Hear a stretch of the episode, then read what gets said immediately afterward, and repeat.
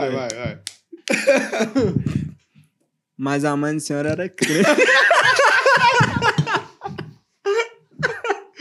Tem mais palhaço. né? Eu senti de rir disso, né, mano? Meu Deus.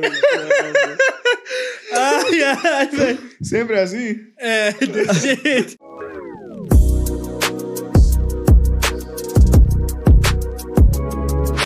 Salve, salve, galera! Começando mais um Save Podcast aqui pra você.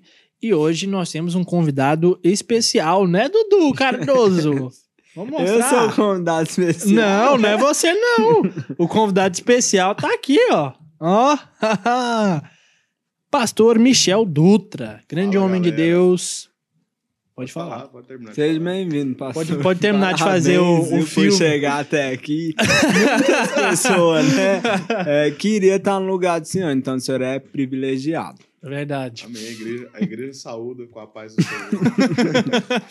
Obrigado pelo convite, irmãos. É um prazer para mim estar aqui depois de várias tentativas, né? E finalmente deu certo. Amém. Se fosse no, no Flow, né? A gente estaria aqui antes, né? Mas. Verdade. Mas salário como- aqui é O baixo. salário é baixo. Mas pagam. como é que a verba é pouca, né? comprar. então- Os caras tá amarrando até Red Bull, velho. dar água no copinho filtro, Ô, Amadeus, eu tive que repreender ele, irmãos. Por causa do espírito de miséria. Eu, Ele né? queria pegar Nós não é sócio, não. Eu, que ele é, queria- é meu. Ah, então o podcast é meu? Não, ele Ah, queria tá pegar bom. aqui, ó, os negócios de Red Bull usado e pôr água e dar pro pastor. Mentira, isso aí, nunca existia essa era conversa. Guaraná Mineiro. Nunca existia essa conversa aí de colocar água no bagulho do Red Bull. É Misericórdia. Tá amarrado. Devorador atacou feio, menino. O mano tá devolvendo o dízimo, devolvendo, tá comendo. do- Que isso, Gafanhoto que tem atacado. Pois bem, né, galera? É, nosso. Vamos estar batendo um little papinho a respeito de liderar jovens, né? Jovens, e adolescentes. né? Jovens ou pior, né? Adolescente. Tô brincando, pior não. E todos nós aqui, é, o pastor, obviamente, tem mais tempo que eu e que o Dudu, né? Até porque ele tem 40 anos já. e é, todo mundo aqui já liderou jovens, né? Eu já liderei adolescente, já liderei jovens. O Dudu Cardoso também já liderou a célula, né? Com, lidera até hoje é, adolescentes. E é algo, como é que eu posso falar? Fundamental né, na vida da igreja, porque, pensa, os jovens, as crianças, adolescentes, futuramente vai falar sobre crianças também, tá bom? São o futuro da nação, né? O futuro da cidade, de um país, de um estado. É. E principalmente em tempos como esses, né? Que a moda hoje é ser sad boy, né? a moda é ser sad boy, é, é música depressiva e tudo mais que os adolescentaiada gostam, né, Brasil? Adolescente é um Não é à perigo. toa que nós vivemos a, a geração mais ansiosa da história, né? É verdade. E também é a geração com menos referenciais, é, como, como eu falar assim, de qualidade, digamos assim, né? Refer- É. Referenciais que, que realmente tem uma mensagem que edifica, né? É verdade. Hoje, se nós formos ver aí, no mundo principalmente, os, os referenciais são jogadores de futebol, são cantores, né? Com um estilo de vida totalmente Deturpado, torto, né? Torto. é, totalmente. E muitos já se levantam contra os princípios da palavra, né? contra Sim. os princípios familiares. E aí, onde nós, que eu ainda não me considero velho, né? Eu tenho 33 anos, né? 40, Não é 40, não, gente. É brincadeira, viu? Se brincar, se botar nós dois do lado, o povo pensa que eu tenho 40 anos. Eu tenho mais cara de velho. É, mas eu fui adolescente, lógico, né? E, e- e eu lembro que na, na minha época, eu, na verdade, sempre algo que eu tive em mim que era sempre estar perto de pessoas que, que poderiam me passar algo de, de referência, né? Uhum. É, principalmente na vida da igreja, eu sempre procurei andar perto de pessoas que estavam acima de mim em posições, Amém. para que eu pudesse sugar aquilo que, que, que aquelas pessoas poderiam me passar, né? E graças a Deus eu, isso me ajudou a crescer demais. Só que eu observo muito hoje que e com a, a questão da internet, onde a informação ela corre muito mais rápido, né? As pessoas têm acesso a ela. Hum. Então elas sabem tudo que está acontecendo no mundo e, e com isso novos é, novos referenciais surgem. Eu estava até vendo um Reels onde uma, uma empresária falava assim, né? É, eu crio conteúdo de qualidade e tal, com, com, com co- coisas intelectuais, uma mensagem intelectual bacana e tal, mas ah, quem faz dancinha né, no TikTok, no É que Reels, bomba. é que bomba, é que tem mais seguidores, é que É ganha mais verdade. dinheiro. É, verdade, a gente vive falando isso aqui também uns com os outros, né? Porque é, o cara se mata pra fazer, por exemplo, eu, Dudu, a gente trabalha com vídeo. A gente se mata pra fazer um tutorial bem feito, um vídeo bem feito, o povo nem vê. Agora, se tem alguém dançando lá, Fazendo palhaçada, é isso aí que o aí povo gosta. Não, e assim, eu sou da, eu sou da, eu sou do, do estilo de vida da liberdade. Assim, se a pessoa quer ser livre para dançar, para fazer o que ela quiser, tudo certo. Uhum. Eu não sou contra isso não. É, tudo bem. Só que eu acho que eu acho que seria bom é, por uma escolha nossa ou da pessoa dela procurar é, se alimentar daquilo que é edificante para ela, né? É. Esses dias eu estava dando uma aula no seminário, eu até falei, não sei se foi no seminário ou no, ou no cursão, é, que é o curso de maturidade no espírito, eu, eu falei sobre é, ninguém fica sem alimento. Então, um mendigo que está na rua, por exemplo, Ninguém solta a mão de ninguém. ele Eu nem sei o que, que é isso, sei que tá na moda. Pastor, só vira um pouquinho o microfone mais pro senhor. Sim. Isso, isso. tá ótimo. Foi mal. Então, é, o mendigo é um- é um morador de rua, não tem casa, então, consequentemente, ele o acesso à alimentação dele é mais restrito. É. Mas ele não deixa de comer, mas na maioria das vezes ele vai comer lixo. Nossa. E aí a saúde dele não é boa por causa disso. Verdade. né? Então, um, um cristão, ele não, ele, ele não fica sem se alimentar. Se- então, se ele não se alimenta da palavra, se ele não se alimenta daquilo que, que expressa a palavra, que contém a palavra, Amém. ele vai se alimentar de tudo aquilo que está no mundo. Então, o jovem ou adolescente que se alimenta dessas coisas, é, pode ter certeza que o crescimento espiritual dele, até o crescimento natural dele, vai ser um crescimento torto, falho, né, doente. E, e, e é para isso que eu acho que nós estamos aqui para mostrar que existe um caminho que, que é totalmente contrário ao caminho da religião, do pode não pode, porque é para a liberdade que Cristo nos libertou, eu creio Amém. muito nisso Amém. e para viver essa vida abundante. Nós somos libertos por Cristo para viver uma vida abundante em todas as áreas. E isso é desde a infância. né? E, e eu creio que a, a- a fase do adolescente, da adolescência, é, até o jovem, é um, é um período onde o, o jovem e o adolescente eles vão, eles vão plantar muito. É verdade. E, e- e principalmente ali quando ele começa a fase onde ele casa, é, é, começa um novo tempo onde ele vai colher muita coisa que ele plantou na Na adolescência. adolescência. É, as orações, os momentos com Deus que ele teve, a- os momentos que ele investiu em servir a Deus, os momentos que ele, que ele investiu em servir os seus pais, servir aqueles que estavam acima dele. Ele começa a colher isso, né, nessa fase. E, e junto à fase, quando começa a casar também, é um novo plantio que lá para frente vai colher também. E, e futuramente, é, outras pessoas vão colher o que outros plantaram. Que eu creio que é o que nós estamos vivendo hoje também. Verdade. Tudo que nós vivemos é, é- é- é- nós colhemos hoje coisas que outros que vieram antes plantaram. Um exemplo disso, né, a mesma, a gente pode dizer assim, a própria cultura, né, cristã hoje em dia, vamos dizer assim, cultura, culturalmente como música e tal, pessoas que são influências e enfim. Você pensar isso nos anos 2000, nos anos 90, né, não tinha. Não tinha gente cantando todo final de semana, um cara crente cantando num, num programa de televisão brasileiro. Tinha assim, Ah, é malemar lá na Record, né? Porque a raro, né? Record era, é de No crente, né? O negócio Raul- lá do Raul Gil. Raul né? Gil que começou assim. Raul Gil mais- começou isso, é verdade, né? Lá Raul no... Gil que começou a pôr crente na mídia. Salsichas Aurora! Pôs os crentes na, na televisão. Do nada né? Salsicha? Como assim? Ah, que eu, eu lembro quando a gente. Eu era discipulador, a gente brincava muito, né? Eu tinha muita comunhão com os meus discípulos. E, e a gente sempre, eu sempre brincava, eu, tenho uma mania de ficar imitando as pessoas. né? É, eu sei. Eu E sou aí? discípulo do, do pastor Michel e eu sei que isso é verdade. E aí eu tenho uma facilidade com isso. Eu lembro que hoje eu com a- a- a- não pratico muito isso mais, né? Desculpona. Não pratico esse tipo de zombaria mais. Não é de Deus. Não é de Deus isso, né? Aí a gente vai perdendo na prática. Mas o Raul Gil era um dos caras que eu imitava muito. É. Aí, mas quem sabe na próxima Quem sabe na próxima É, oportunidade, a única bastidores. Primeira e última vez que você vai ver o pastor Michel, né? Imitando. Raul Gil. Raul Gil. Pastor, mas esse negócio que o senhor falou sobre, é, tipo assim, referência, é muito importante, né? Porque, tipo assim, a gente tá aqui sempre pra. que é líder, né? Que lidera e tudo mais. O senhor sempre liderou jovem? Adolescente? Sim.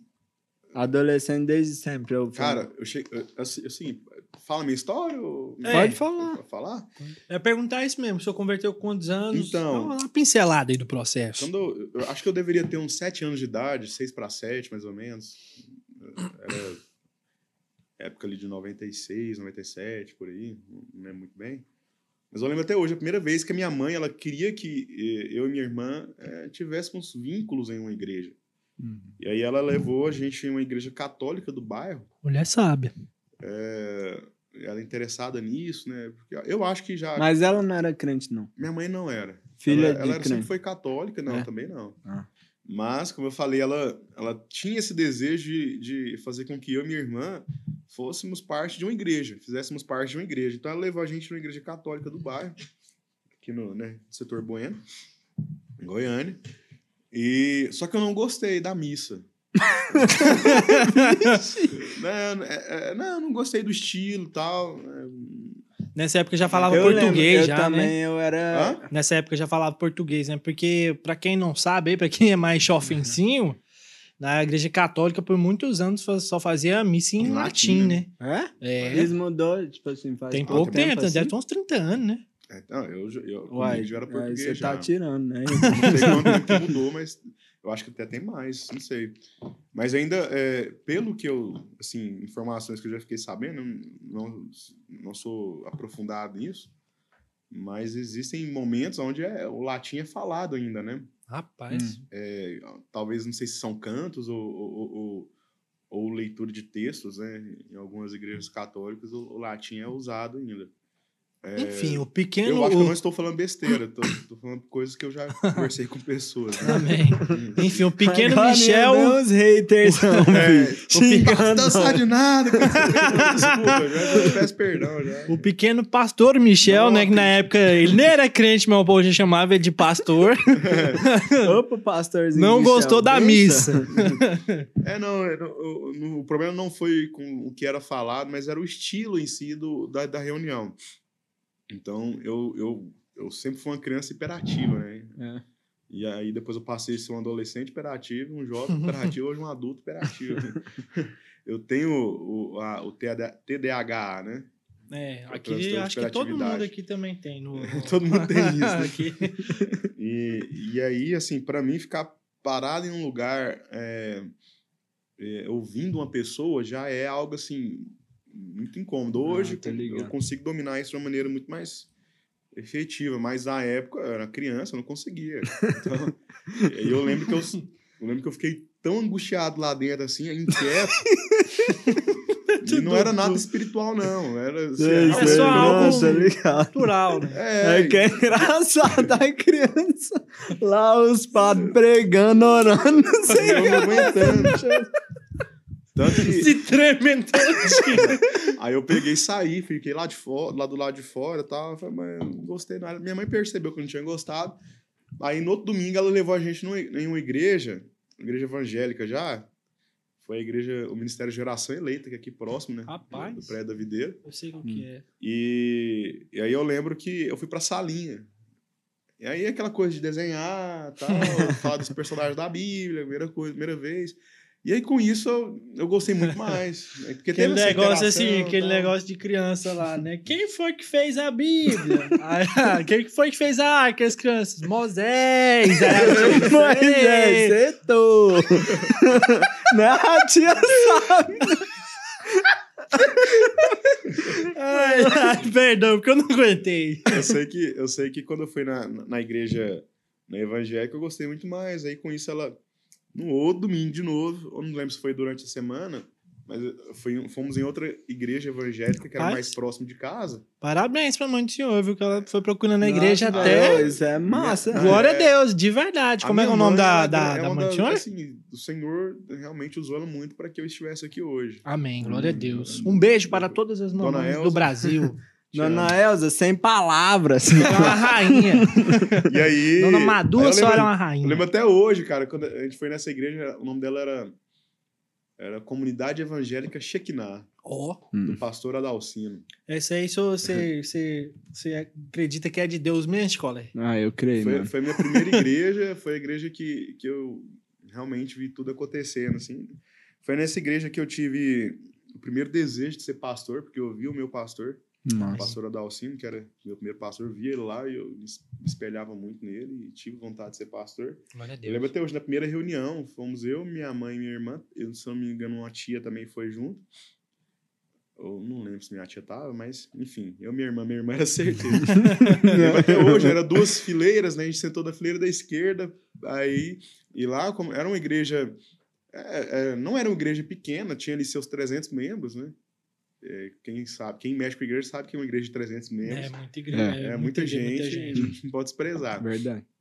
E, e naquela época, ainda assim, quando tinha visitante, todo mundo sabia que eram visitantes. né? e aí, O povo ficava, o o povo pastor, ficava lá assim, ó. De oi. o pastor foi, pediu pra gente ficar de pé, né? Falou, os visitantes aqui, a igreja saudou, né? Saudai-vos E aí, no final da palavra, perguntou se queria aceitar Jesus. Nós fomos lá pra frente, aceitamos Jesus. E a partir daí, a gente começou a, a- a frequentar a igreja assiduamente, bênção, fazer parte de Deus. tudo. Minha mãe, ela é tão é um espelho tão grande pra mim no, no que se refere a servir a Deus, cara, porque eu é, tinha ela, mas era minha mãe, a irmã Denise e a, e a irmã Cida. Hum. Eram assim, mulheres extraordinárias, porque Trio do mover. é trio do mover, porque elas, elas literalmente serviam a Deus. Ela... E essa igreja, ela começou a crescer e foi tão interessante que aí quando cresce o número de membros, precisa crescer o espaço físico. É. E aí foram construir um, um- no- tinha um, um lote ao lado, foram aumentar o, o prédio da igreja, né? E aí como que acontecia isso? É, a- dava ali depois das seis horas da tarde, os membros terminavam o trabalho e iam para lá para fazer a construção. Olha só. Aham. E aí. e Isso minha- é muito comum, né? próprios, né? da- das igrejas assim. É, essas igrejas menores menores, tem- acontece muito isso, né? Isso é uma bênção. Isso é, isso é, É, de Deus. e aí eu lembro que a minha, eu lembro da minha mãe, mas dessas duas outras irmãs também, elas, elas ajudando na obra. Ó, Elas, não, elas não eram pedreiras, né?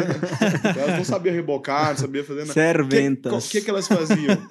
Elas pegavam o carrinho de mão, colocavam os entulhos e jogavam lá e levavam pra. Olha pra só, fora. rapaz. Que que é feio. Então, isso, eu lembro hein? até hoje da minha mãe descendo uma rampinha lá com um carrinho de mão. né? Na época ali, minha Caramba, mãe deveria ter uns, uns 40 anos, 40 e poucos anos, né? Então, Caramba. é, é, e ela tava ali ajudando. E, e não só ela, outros irmãos também. Então, eu sempre cresci com esse referencial. E a dona Elza, ela era tão, ela é, né? Morreu, ô pai. a minha mãe, ela, ela, e ela sempre teve essa coisa assim, qualquer oportunidade que ela tinha, ela falava de Deus para as pessoas. Ela, Amém. E às vezes Glória era até chata. Minha mãe é desse jeito Você também. Tem que converter, que você, ó, Deus, a salvação é, única. Ela- cansei de ver ela falando isso. Salvação salvação é individual.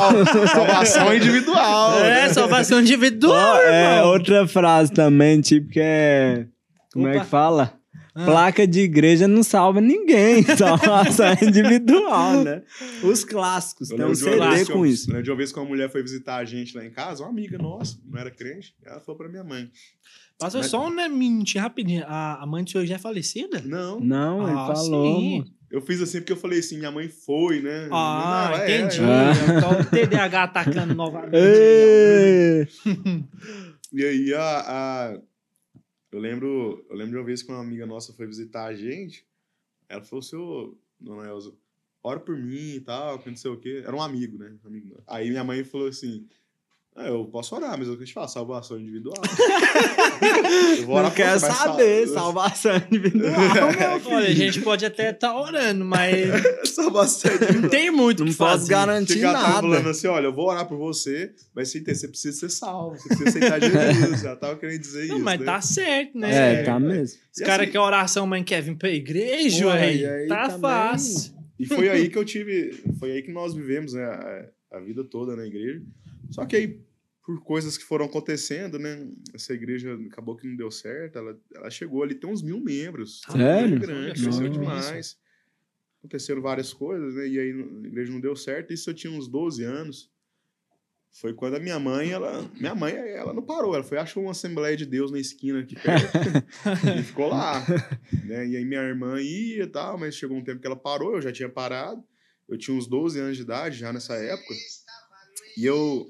E Eu sempre. Que que é isso, velho? A música aqui, irmãos. Depois eu vou colocar a música pra vocês ouvirem. Uma música abençoada. E eu tinha. Eu, eu, com 12 anos de idade, eu aparentava ser uma. uma um- nem sei se 12 anos é adolescente, um pré-adolescente. É. É. Eu Os meninos da minha célula jura que é Jura? adolescente. Todo menino de 12 anos acha que é adolescente. Eu tinha né? raiva quando falava pra mim que eu não era Eu- adolescente. a, gente, a gente abriu uma Chamasse de célula- meu filho, então, né? A gente Ficar abriu uma bravo. célula esses dias aí, os menininhos tudo de 12, 13 anos, né? A maioria de 12, né? Mas, pastor, eu, não, não, que eu tenho 12 anos, eu sou não mais sou velho, mais né? de kids, não. assim, é uma benção, a célula de kids, mas assim, os assuntos não dá pra mim mais. Que, que os caras assim, né?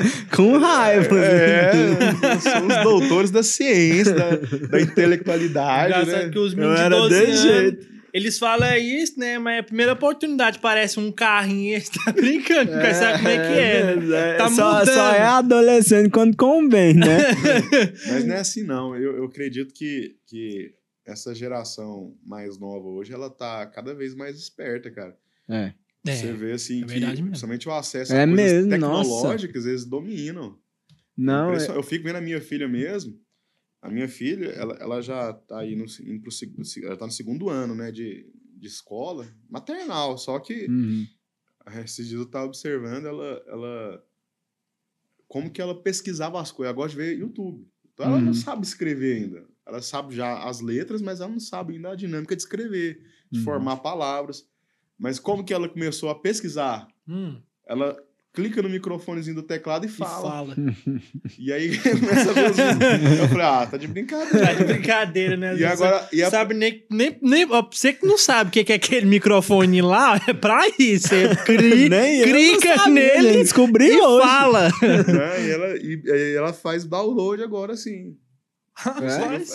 Mexendo no celular dela lá, a- é, é um Android, né? Só no mundo bita. Ela é mundo bita. né? Radicais Mundo Kids. Mundo ela- Beta ela e principalmente Ela Radicais gosta de ver o Kids. Domingo Kids também no, no, no YouTube. Ah, que bom. E aí ela baixa as coisas também, joguinho e tudo mais. Jogo da Barbie, vai lá e baixa. é um negócio impressionante, rapaz. Mas então, aí eu aparentava ser um, um, um- um adolescente mais velho, né? Então, e eu tinha muito amigo, de 17, 18 anos. Uhum. E essa galera toda desviou junto. Não. E aí, eu com 12, 13 anos, tava saindo. Barzinho, já, já tomava uma cerveja, Ah, tá. escolatão, tá? Tô brincando. Brincando. Mas, não, tomava Brincando, cerveja. mas né? é verdade. É, né? brincando, mas é verdade.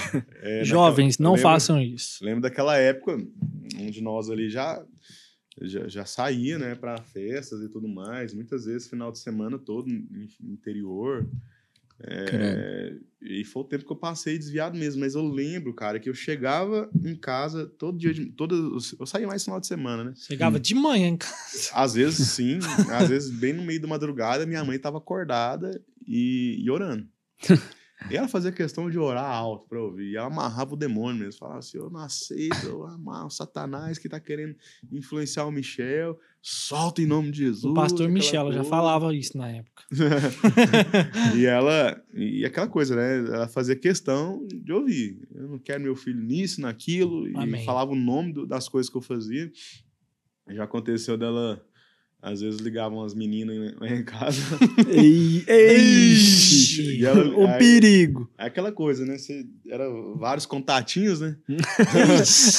Eram, eram diversos Diversos contatinhos. contatinhos. Little, Little's Contacts. e aí ela, e ela, eu lembro de uma vez que ela falou: Olha, você fica ligando pra ele, mas vários ligam. Tá? Queimava, Ih, Tava queimando ou fazendo promoção? Alô, é a. Juliana? Não, é a Ana? Não, é a Sara? Ah, ah, não. Ô, Fia, desculpa, mas é, É que que o Michelzinho, você sabe, né? Michelzinho, você sabe, né, fia? Mas, ah, então, assim, eu fui. Aí, quando foi em 2004, ah, assim, 2003, mais ou menos para 2004, minha irmã conheceu a videira. Hum. E aí ela foi para essa igreja, é, foi no encontro tal, se envolveu, firmou. E aí, quando foi em, em 2004 já, a- o discipulador dela falou que iria me chamar. É, Eu falei assim, eu já criava pitbull na época, né? Bad boy. Aí eu falei assim: olha, se ele vier aqui, se ele vier aqui, eu solto o cachorro nele. E Literalmente. o nome, do meu, nome da, da minha cachorra era Ira. Vixe, Nossa. tudo certo, Pensa hein? na qualidade. Mas ela não era irada, não, ela era até de boa, mas se mandasse pegar, pegava, né? Ah, rapaz, você E tá aí, doido. E aí ele foi lá, cara. Quando ele foi, mas é a questão da unção, né? Do poder de Deus. Eu- ele. André é o nome dele, né? Ele sempre foi um cara muito de Deus. E aí ele. Quando ele me chamou, ah, vamos lá jogar um videogame. Me chamou pra jogar videogame, cara. Aí eu falei, vamos. Despretensioso. É. Fui lá, joguei um videogame e tal. Só que aí, eu até eu fiz um retiro há um- uma, uma semana e pouco atrás, eu até falei sobre isso, né? É, E naquela época, ainda já tínhamos os, os encontros na videira, e aí a líder dela me chamou pra ir no encontro. Eu, beleza, vou. Vamos Eles lá. foram lá e pagaram sim, mim. vou sim. E eles pagaram, eu peguei e não fui. Nossa, Ei. Aí eu depois- tenho raiva disso. Aí, dá uma raiva. Ainda bem que era 10 reais na época o retiro, o Nossa, encontro. né? Não, mas 10 reais em 2004, irmão. 10 Era reais em dinheiro, 2004, viu? você comprava tanta coisa, Tanta meu coisa. amigo. Você comprava uma cesta básica cesta de comida. básica. Mas aí os caras colocou câmera, né? Aí eu lembro que depois me convidaram de novo, pagaram de novo, deu outro bolo. Aí na terceira vez eu fui, mas na terceira vez foi minha mãe que pagou. Aí E- não, né? Aí não dá, né? Aí- a cara aí de pau é. tem limite, né?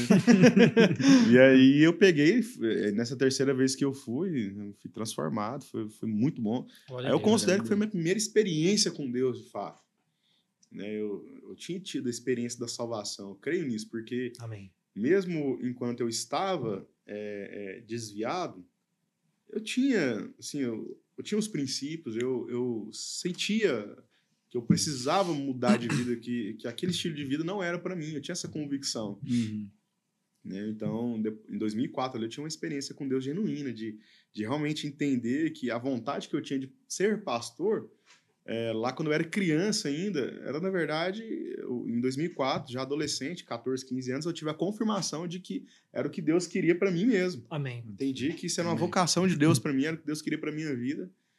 Pode E- puxar um o microfone um pouquinho mais pra frente. e, e a partir dali eu realmente comecei a viver para Deus. Em 2005 já comecei a liderar, já. Olha só. Meu encontro foi em setembro de 2004. Rapaz. E, e ali em 2005 comecei a fazer o cursão, já fazendo o cursão, já nem pode, né? Tinha que você até primeiro, mas Ah, eram os dois ao mesmo tempo, né? não, não fazia os dois ao mesmo tempo, mas eu tinha tanta fome, cara. ah, Eu via meu, entendi. meu discipulador, ele liderava, ele liderava duas células. Eu tava indo nas duas células com ele, aí eu fiquei só em uma. E aí, que que, aí eu lembro até hoje, eu andando com ele na rua, eu senti, falei, vai, ele tá liderando duas células. Então, assim, não precisa liderar, eu posso Precisa. liderar outra para ele, né? É, não precisa você passar preciso- por isso. preciso Aí. disso. e aí eu fui falei, André, deixa eu liderar essa célula aqui, ué. Fazendo cursão aí, aquela coisa, eu queria, queria. Aí ele começou a me treinar mais por isso. E eu lembro que ele me, ele me, ele me consolidou quando eu tinha ido pro encontro, quando- depois do encontro, né? Ele me consolidou que eu ia todo dia pro trabalho dele. Ele trabalhava numa, numa lojinha de cartucho de impressora, Nossa. é, aqui na, na Avenida T7, e aí ele, ele, eu ia pra lá e a gente ficava lendo a Bíblia. Que benção. Então, assim, no meu primeiro ano de videira, assim, eu li a Bíblia toda. Que louco, hein? Eu lia 15 capítulos por dia, E cara. tem irmãos que até hoje não leu, né? Nenhuma Que vez. fase, hein? Né? Você se sentiu um pouquinho condenado aí na sua Não, vida. condenado não. Constrangido. É. Mas eu lembro que ele, ele me consolidou dessa forma. A gente sentava, ele leu o livro de consolidação, né? Para quem é da videira sabe como é isso. E ele leu o livro de consolidação comigo, mas nós líamos também a Bíblia. Massa. E nisso aí foi enchendo meu coração, cara. Não tem jeito. Quando você lê a palavra, quando você tem contato com a palavra, não tem como você ser a mesma pessoa. É. Amém. E aí, quando você tem uma pessoa que tá ali com você te ensinando, é, e aí cada leitura ali ele parava para explicar algo, passar algum princípio, isso ia enchendo meu coração, cara. Isso, que que, qual que é o resultado disso? Eu quero liderar, ué. Amém. Não era nenhum tipo de manipulação ou algo assim do tipo, mas era inspiração mesmo. Glória a Deus. É, onde eu entendi que eu queria fazer discípulos, eu queria fazer aquilo que ele fazia comigo com outras pessoas. Amém. Mas naquele momento Tem eu, alguma eu- coisa pra falar? Não, é que eu Você acho tá- massa. Quando eu acho massa, eu fico rindo mesmo. É sério. E aí, e aí, mas aí chegou 2006, cara, eu desviei, cara. Ei, não. Ah, e o final Ué, feliz? ué. Não, aí permaneci três anos desviado, cara. Três anos, mas eu falo, não teve um dia que eu não sentia que Deus falava comigo que eu tinha que voltar. É. Amém. Tô, até quando tava fazendo coisa errada, eu sentia que eu tinha que voltar. né? Então, já teve vezes assim onde, hum, na hora do, do, do, do trem tenso, eu, eu sentia Deus falando comigo ali, e aí chorava, arrependido. Tá fazendo o que, irmão? Uai. Volta pra igreja, rapaz. Volta, filho. Só Tive momentos assim bem bem íntimos assim onde eu- Deus falava comigo e, e era bem constrangedor, né?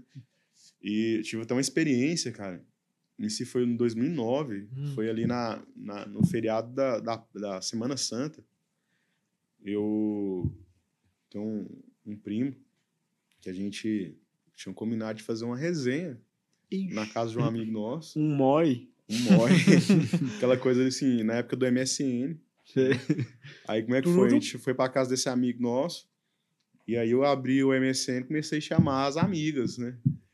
Festinha, Olha aí? Jéssica, olha só aí, ó. Na época eu não conhecia a Jéssica, então. Ah, bom. Ah, bom. Então, então tudo bem, tudo né? bem, né? Isso foi em 2009, né? É, Mas eu conheci ela em 2009.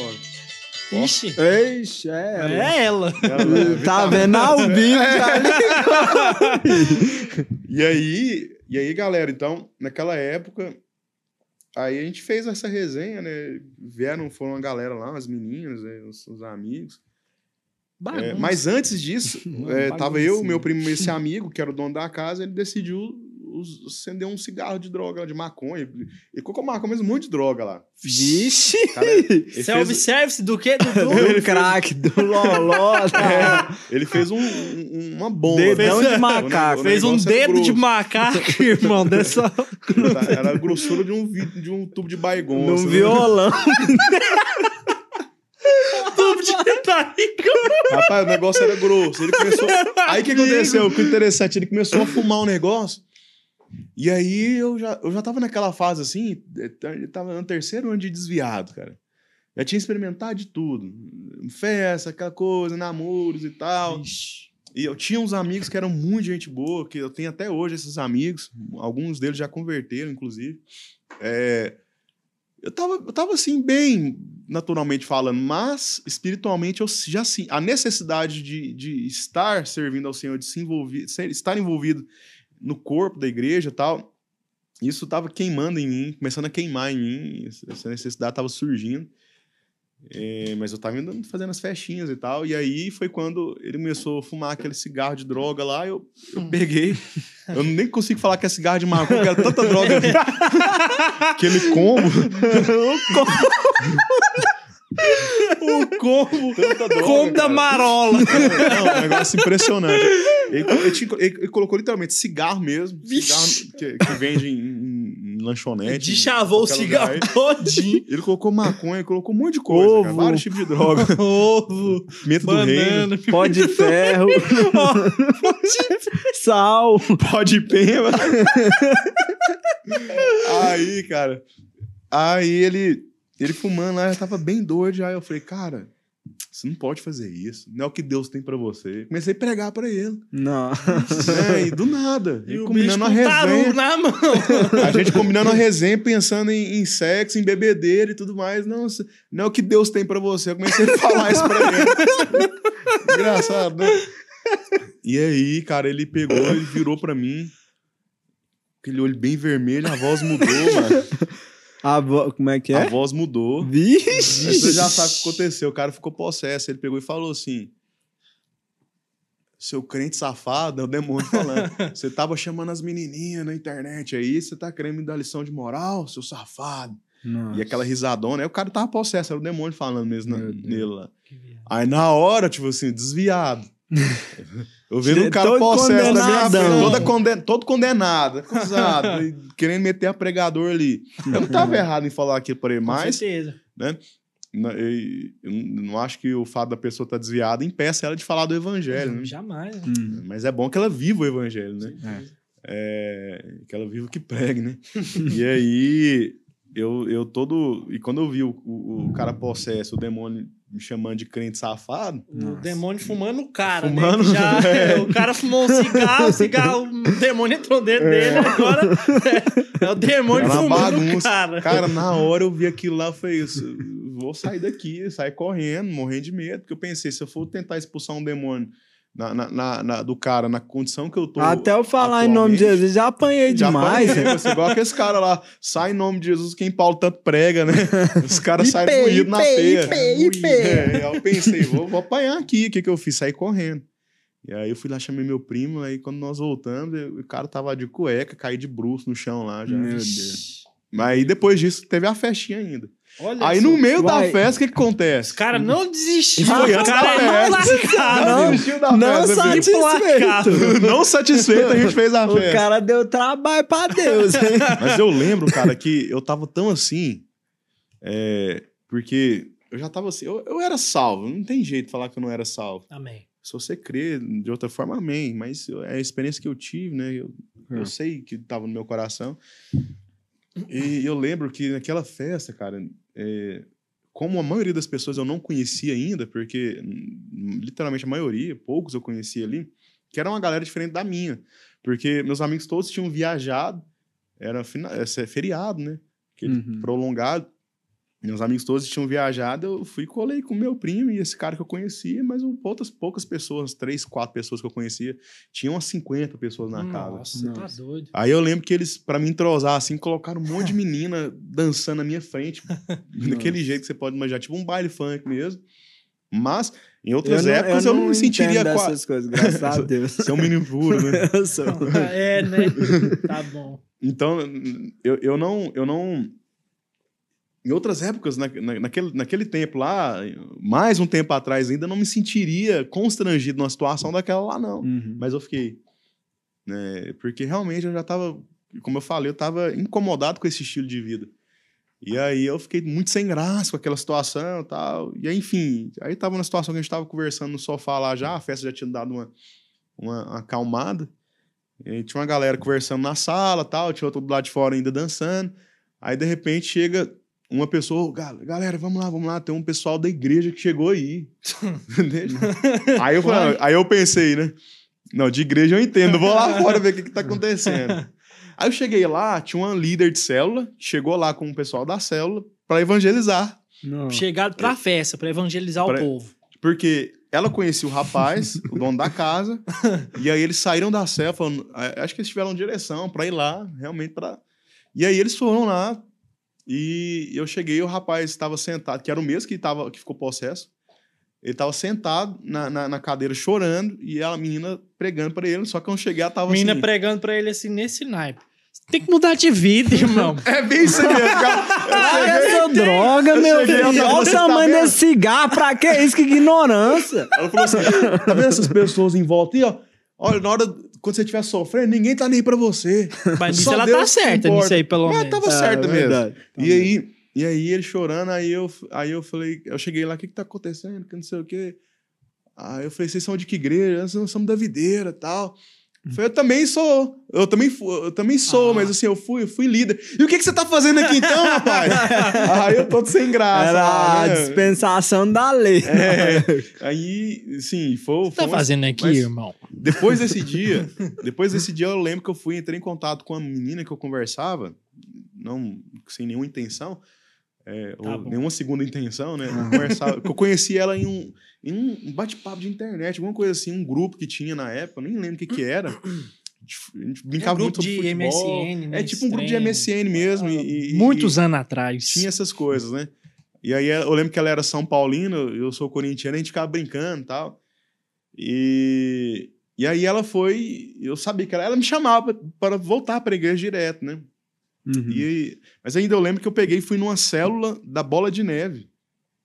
Eu tava desviado desviado da videira, fui numa célula da Bola de Neve. Lá, eu fui muito tocado, Deus falou comigo lá, eu decidi voltar para a igreja mesmo. Glória a Deus. Né? E aí eu, eu lembro até de um, de um, de um irmão lá, falei, "Ih, vai colar com a gente mais vezes? Que eu falei, cara, eu gostei demais, muito bom, mas assim, eu sou videira, cara. Eu, eu- meu lugar é lá, lá é minha casa. Eu falei, de jeito. E eu, eu, eu vou voltar. Pra... Não, ele falou, não, volta mesmo e tal. Eu fui, aí eu fui e falei com essa menina, Fernanda, o nome dela. E aí ela me trouxe, eh, na época era a rede do pastor Marcos da Cruz, que hoje é o pastor do prédio do Portal. E aí eu voltei. E, assim, eu já, eu já eu tinha sido líder de célula. Algumas pe- o pastor Marcos da Cruz, na época da minha primeira rede, ele era líder. Eu lembro dele ele- quando ele era líder de célula, se tornou discipulador. Então ele me conhecia. É, aí quando eu voltei, eu fui uns dois cultos pela manhã, porque eu me sentia muito envergonhado, porque eu sabia que tinha gente que me conhecia. né? aí depois eu fui à noite, aí lá eh, vi uma galera que conhecia, né? Um- alguns vieram falar comigo e tal. Michelzinho. Tá aqui. Ai, Michelzinho, eu conheço. Sumiu, rapaz! O que, que foi feito você? Aí eu peguei, fui lá, falei com o pastor Marcos, eu falei, pastor, tô, tô na sua rede e tal. Isso foi, isso foi ali, já do, de- mais ou menos agosto de 2009. E aí eu lembro que já teve um encontro, já fui, já, já tinha decidido abrir uma célula na minha casa, não, eu não era o líder. A Fernanda liderava, eu era do discipulado da Carlane, esposa do pastor Gustavo. Rapaz, Nossa. o homem tem história, menino. Tem, mano. É, Não, se for falar que vai ser duas horas, três horas de podcast, não se prepara. Não, mas tá bom. E, e aí eu lembro que, nossa, é, ela. Fernanda foi muito firme, assim. Ela, eu tinha 21 anos, cara, ela tinha 15, pra você ter uma ideia. Nossa. É fã de É adolescente. né? desafio, né? Isso É. aí. Eu já Mas- gente. Mas, mas qual que foi a questão? Eu conhecia muitos jovens da, da, da, na época que eram na igreja. E eu lembro até de uma, de uma situação onde eu cheguei numa irmã e falei para ela que eu queria uma célula. Porque eu, nesse período de três anos desviado, eu sentia algumas.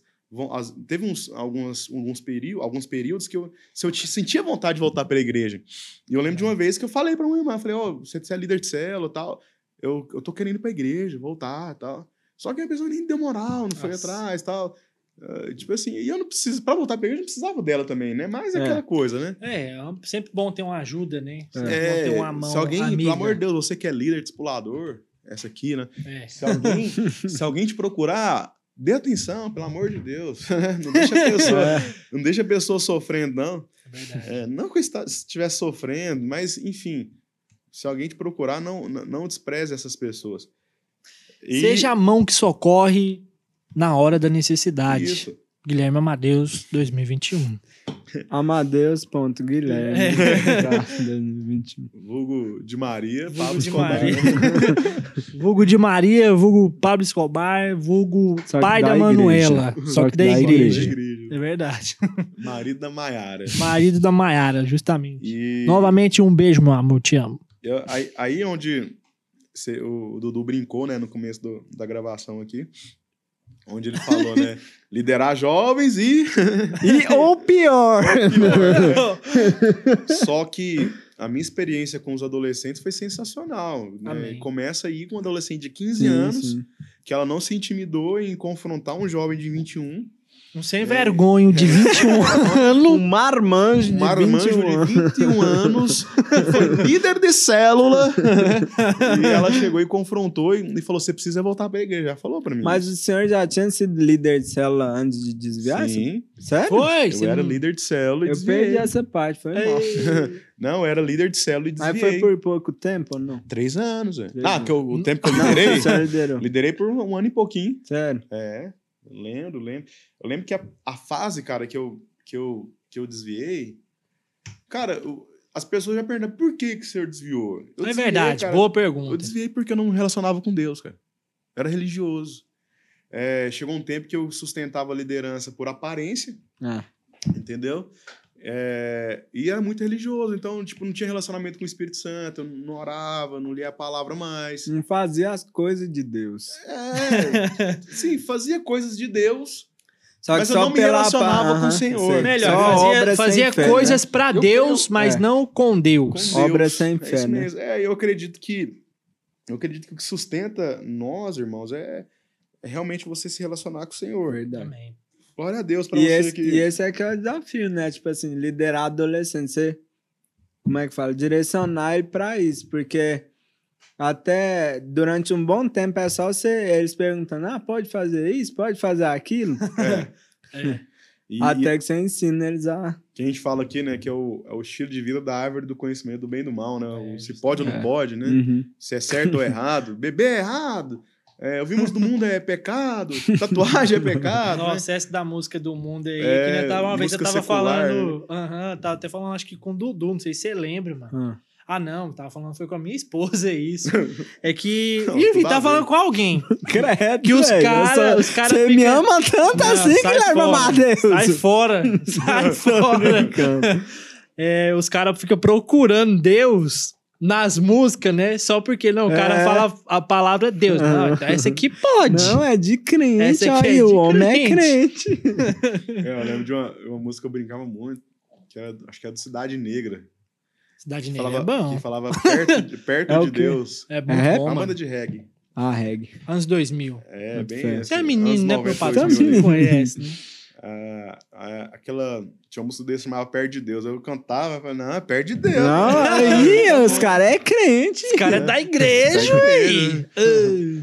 Igual aquela Jesus É igual- Cristo do, do Roberto Carlos, né? Ah, essa é boa. É igual Jesus o Cristo. Melim. Melim é Jesus praticamente Cristo. música gospel, só que Eles não descobriram meio- que é da igreja é, ainda. no meio da música eles falam de Nossa. Emanjá, só que é, é- é praticamente letra de música gospel. Só que no mês mete uma coisa que não tem nada É. a ver. Ai, ai. Não, mas eu não ouço, eu não, eu não conheço. Mas. Se você, você ouve, né? Eu eu- É, né? Tô brincando. Como é que a gente descobre as coisas? É, é de boa, Espontâneo, né? Mas Eu? espontâneo. Eu? É, Ah, campeão. Vocês estão me julgando, irmãos? Tô brincando. Ai, ai. E eu nem lembro onde eu tava, cara. Ah, eu tava falando da. da, da- quando eu. O porquê que eu desviei, né? Ah, é verdade. Justiça mesmo. Era a questão de não ter. relacionava A gente tava falando né, da, do- daquela coisa Não de pode, certo ou pode, errado e tal. Então, mas assim, eu não relacionava com Deus, cara. E como a gente fala, os adolescentes, eles perguntam muito se é certo ou errado. É. Não é só adolescente, não. Muito cristão Muito- pergunta é, isso, muito né? crente, né? Até de mais idade. E uma coisa que eu aprendi com o isso. pastor Naor, com o pastor Luiz, é que você tem que perguntar pro Espírito, cara. Amém. Né? Pergunta pro Espírito, vai olhar na palavra. Mas é perguntar, tipo, de verdade mesmo. né? É, lógico. É, porque tem um. Tem, Tem gente uns que que- fala, uns não, eu aí sinto de que- Deus que sabe se eu não fumar maconha, sabe? Eu não vou ter paz, véi. É, não, mas. Eu sinto paz em fumar maconha, eu sinto paz. É, assim, é, o fumar maconha é extremo, nunca vi essa, né? Ah, tem. Mas Ah, eu duvido não. que tenha. Ixi. ma- Mas eu já, já, já vi muitas pessoas que. Lembro de, um, de, um, de uma história de uma pessoa que ela fala: Não, eu, eu e meu namorado, nós fazemos sexo e, a gente tá tranquilo. Não, Eu creio que Deus está lá conosco. Só faltou falar isso, né? não, assim, mas ele tá, só que tipo assim, né? Ah, não. Ele tá, É, você não tá, não. Deus- Tá porque ele é onipresente, né? É. Mas ele não tá se manifestando naquele lugar ali, não. Ele não tá É gostando, se não. ali, Tô né? brincando. Não Pera tá aí, é porque é um assunto muito complexo. Vamos. Não, eu, Não. Creio que, eu, eu creio que uma pessoa que tem prazer no pecado. Não, não, se é, isso é cristã, verdade. Se Aham. diz cristã, ela tem prazer na prática do pecado. Eu não vou ficar julgando é, é, a salvação dela, o novo nascimento, mas eu questiono em mim. É. uma pessoa que tá assim, ela tem prazer na prática do pecado, porque eu olho pra mim, quando eu desviei, Uhum. teve momentos que eu, eu passei por isso. Eu tive experiência com drogas, de sexo, é, de, de estar em festas e fa- embriagar. Uhum. Como diz É, o outro, não, o. Diaba 4. É, É, fazer o diabo a quatro, né? Como os goianos falam aqui. perdão pela palavra. Perdão né? pela palavra. Na madeira, né? Então, é, mas todas as práticas que eu tive de pecado, eu nunca senti. É, é, Que aquilo era- é, que aquilo era parte, maior né? questão é, é, é tipo fazia assim, o negócio, mas ficava incomodado. Com certeza. Tá Eu insisti em fazer muito tempo porque tava frio espiritualmente, mas eu Mas tinha não é a consciência mesma que coisa, aquele, né? é, E Pode falar.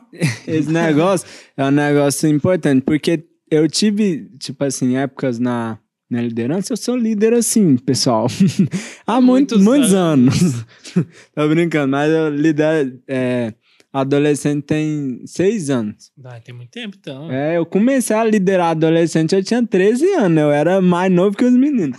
Aí tinha essa época em que o pessoal que tava na célula, a grande maioria, tinha esse negócio de perguntar, ah, é certo, é errado. Ixi. Só que aí, depois, é, foi passando um tempo e eu percebi que não é mais essa, essa situação. É tipo assim, o povo faz mesmo e acha que tá de boa, sabe? Não tem essa preocupação. Uhum. E aí acaba que muitas vezes a gente, como líder, fica insistindo, tipo assim, É. é, como é que fala?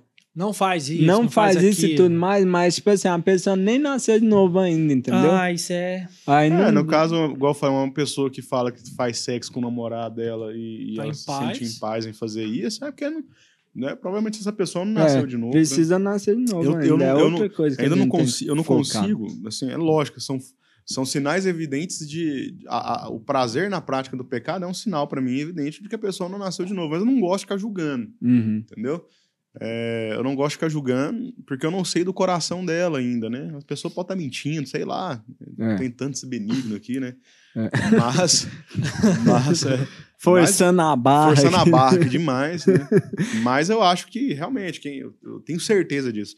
É, a salvação ela produz mudança na vida de uma pessoa. É e a verdade. primeira mudança é a aversão ao pecado. Uhum. Não quer dizer que nunca vai pecar, mas quando É. peca, ela não consegue ter alegria e paz com esse estilo de vida. É. Né? Eu, eu posso falar para vocês, esse ter- esses três anos que eu passei, somente esses três anos que eu tinha a revelação maior de, de um estilo de vida para Deus, de, é, de, de viver para Deus, de servir a Deus, estilo de vida de oração, essas coisas, é, tinha maior clareza disso. Então, esses três anos que eu passei afastado, é, foram anos que eu sentia falta, mas extremamente acusado, condenado, né, achava que não, não, não dava mais, que eu não tinha. Muito medo, tinha medo de vir pro culto e ficar possesso, cara. Não, tô, tipo assim, É doido. eu ficava com medo de vir pro culto ficar possesso e ser envergonhado e Eu tal. já tive medo de ficar Né, então, possesso. Isso era coisa que o diabo colocava na minha mente, porque sabia que se eu viesse, poderia ter uma experiência e É, voltar de verdade. novo. Né, ser cheio da palavra ali, o senhor falar comigo. O diabo né? resiste, né? Então ele coloca essas mentiras, é, assim, imaturo, adolescente e tal, é, e cheio de condenação. Por isso que a, a grande arma do diabo é a condenação. É. Ele acusa e condena Vergonha, você né? e é, isso produz vergonha, produz medo, te afasta, né? Uma imagem errada de Deus, onde você acha que Deus é aquele que, que está irado com você. É, Ah, Deus está irado comigo, ele vai detonar comigo agora aqui, então eu, eu tenho que correr de Deus. Foi quando. É, é ruim, né? É ruim. pra quem não sabe, irmãos, aí, ó, Dudu foi ali no Vai, banheiro rapidão, mas tá valendo. Tá valendo, tá valendo. Então, então, você vai tendo aquela imagem errada de Deus que é o diabo que coloca isso, né? Por causa de um legalismo, de, um, de uma vida religiosa. Não só por causa disso, né? Mas o, ca- o camarada, às vezes, ele, ele, ele fica, ele anda nesse caminho. Por quê? Que nem, por exemplo, um amigo meu, eu levei ele pro encontro, né? Com parte de muito tempo orando por ele. Pô, orei, tipo, uns, uns quatro anos até ele pro encontro ou mais. Aí ele, o que ele, ele tinha vontade de ir, até falava pra mim que tinha vontade de ir, mas ficava com medo de ir por causa dessas coisas que o senhor falou. Por causa de é, vergonha, medo de ficar endemoniado, é, julgamento, porque tinha brinco, tatuagem e tal. Aí tinha uma tia que ela, da leizona mesmo, sabe? Uhum. E ela vivia falando que que, que esse menino tá com tatuagem, tá com alargador, sendo que isso aí tem nada a ver com, com, com Deus, não tem nada a ver com o amor de Deus, tem nada a ver com a transformação que Deus faz com, no nosso coração, né? Que Verdade. não é tatuagem, não é brinco que separa alguém do amor não de é um Deus. estilo, né? Não é o estilo de música, não é o estilo. Não é estilo de musa, não é estilo de nem nada. Até creio, assim, muito que, que uma coisa que eu aprendi, eu lembro até hoje. é, Só para concluir, né? Então, eu vi- vivi esse tempo, né? E firmei, voltei para a igreja. Comecei a liderar em 2009 mesmo. Voltei para a igreja em 2009 e em 2009 comecei a liderar, no final de 2009 Já foi moendo. muito engajado, chamando todo mundo. Foi quando eu conheci a Jéssica, minha esposa. E ela foi pra célula. Olha quem voltou. ó. O Dudu voltou aqui, galera. Ele foi fazer suas Foi ali. Foi orar. Pela vida de quem tá ouvindo, né, pastor? Que Deus transforme essas pessoas. Amém. E foi lá que eu conheci minha esposa na época, mas eu não tinha nenhum tipo de interesse. Ela foi pra célula, fez parte da célula com a gente lá em casa. É, e eu estava bem engajado, envolvido. Sempre liderando jovem e adolescente. Essa época era adolescente mesmo. Na, na segunda vez. Segunda vez. As, todas as vezes foram adolescentes. É hoje, né? Hoje que eu considero ou assim menos. que hoje o povo é mais jovem, mas aquela época sempre, a vida toda adolescente, cara. Sempre É. meio da meninada. cara. E é bom. Eu, Eu gosto. teve um tempo que eu pensei em sair, mas Deus falou. eu- Vamos, concluir primeiro, né? senão vai contando. Nananina não. É, aí só para Então voltei a liderar naquela época. é, e aí, isso aí chegou 2010. Ah, foi quando cresci muito, envolvido. Eu já tinha entendido melhor a questão de você se relacionar com Deus. Então, sempre envolvido nas orações, vigílias que nós fazíamos. Aquela coisa de ler a palavra, de Amém. de ter um momento ali no secreto, né, que falam hoje, intimidade com Deus, tinha tudo isso. E isso foi produzindo algo em mim, né? Então eu comecei a ter muito desejo de crescer, de avançar. E foi quando eu falei no começo que comecei a andar com pessoas que, que eram mais velhas que eu na fé, mais maduras, pessoas que eram exploradores no caso. Então eu gostava de estar perto dos exploradores. Por que, que eu gostava? Porque eu ia aprender mais. Com certeza. Então, ah, você eh, ignorava a meninada? Não, estava perto também, mas eu queria estar mais perto dos exploradores. É porque a questão é o seguinte, né? É, não tem como você aprender com quem ainda não aprendeu. Sim. Uhum. Então, é o mal hoje dessa geração, é porque os influencers, né? Influência digital, esse pessoal da internet aí que tá quase que mandando no mundo. É. Eles quem estão gerando cultura hoje em dia, né? Então, Uhum. o camarada lá tem seus 12, tem gente até mais velha, da minha idade, de 25 anos, de 30 anos, que se espelha mais num cara que ele tá vendo no computador, que fala os mesmos bordão, que fala, sei lá, as mesmas Que é palavras. topper, né? É legal. É um cara assim. É chofe. Chofe. O cara é chofe, eu coloquei a câmera errada, é essa. E esquece que a sabedoria, ela não tá aí. A sabedoria tá em quem já viveu, em quem É, já aprendeu, Sim, né? verdade. Sim. É uma coisa que, in- inclusive, eu acredito até que essa, essa geração despreza muito isso, né? A sabedoria dos Muito mais ruim, velhos, né? né? É demais. Isso, é um, isso para mim é o, é, o, é o- é o princípio da queda. É para viver uma vida de, de, de, de derrota é você ignorar isso, né? Você... Eu creio que nós podemos aprender. Eu, como pastor hoje, eu aprendo com, com os meus discípulos, né? eu aprendo Não. com os membros da minha rede, aprendo também com os meus companheiros de ministério, mas aprendo mais ainda com quem está acima de mim, como meu É. pastor. certeza. Com certeza. Aprendo com aqueles que, aqueles que são pastores que, que, que vieram antes de mim. Né? Tanto que os meus melhores amigos hoje são pastores que, que vieram antes de mim Amém. eh, que eu ouço eles, né, que eu gosto de estar perto deles. É, então, naquela época eu já andava perto dos discipuladores e tudo mais.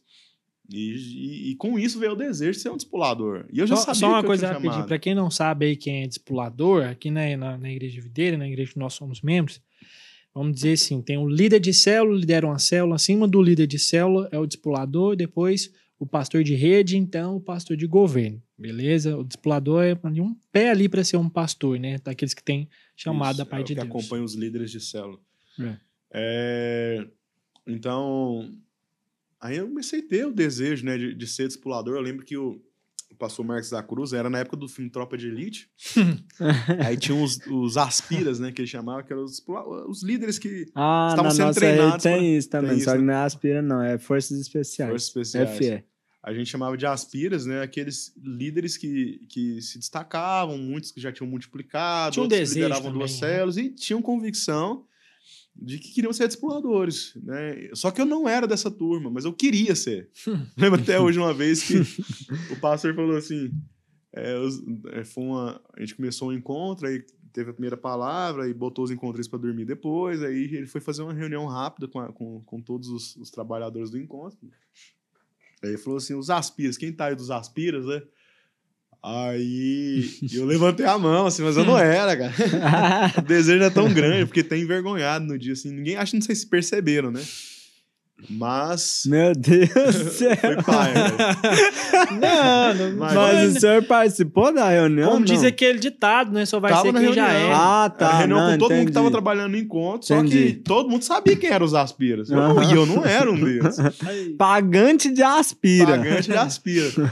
E aí, é, enfim, mas o tempo foi passando, aí surgiu uma oportunidade de. Tinha um líder que passou por um momento de crise, ele precisou entregar a célula dele, e aí o pastor é, me colocou para acompanhar esse líder e liderar a célula dele também. Então, eu comecei, estava liderando já segunda, duas células ao mesmo tempo.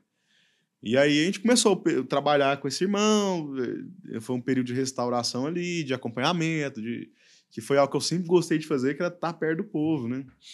E, e ali, próximo, né, foi, o irmão foi mudando, crescendo, tudo mais, a gente acompanhando de perto, toda a liderança. Ah, aí um dia a Carlane, que era um discipulador, pegou e falou, não, é, é, que eu era já considerado um né, aspira, né? Fiquei feliz demais. Mas eu nunca também me via, ainda que eu tinha um desejo, existia um outro lado também, que eu não me via capacitado para isso, não me via na posição, no sentido de, de não merecer isso. Ah, sei. Né? E aí, quando. Eu lembro da, da reunião que foi lá em casa, nossa reunião discipulada era em- lá na minha casa, e aí, quando ela falou aquilo, eu lembro até hoje. É, eu senti no meu coração Deus falando que aquilo era pela graça dele. né? Aquela, aquela, assim, aque- aquele reconhecimento Uhum. né? Não era nenhum mérito meu. E isso era em 2010. Já no final de 2010, o pastor, é, a Carlene me chamou e falou: olha, o, o pastor me procurou e ele falou que você já é homem, né? Já tinha ali os 22 para 23 anos. Você já é homem, né? E, e ele acha que você já está na hora de andar com ele. Que eu fui demonstrando, né? Porque eu, realmente, uma coisa que eu entendi, pessoal, que é até bom para você que está assistindo você entender algo. Você quer crescer em algo, né? seja no, no, no seu trabalho, seja na igreja, na sua igreja, na sua célula, o caminho é servir as pessoas. Amém. Verdade. Você precisa servir as Verdade. pessoas, você precisa relacionar com elas, e até para você crescer em relacionamento, você cresce servindo as pessoas. Amém. E foi assim que eu, que eu, que eu, que eu, que eu entendi. Eu servi as pessoas. Então, a minha discipuladora, eu servia ela.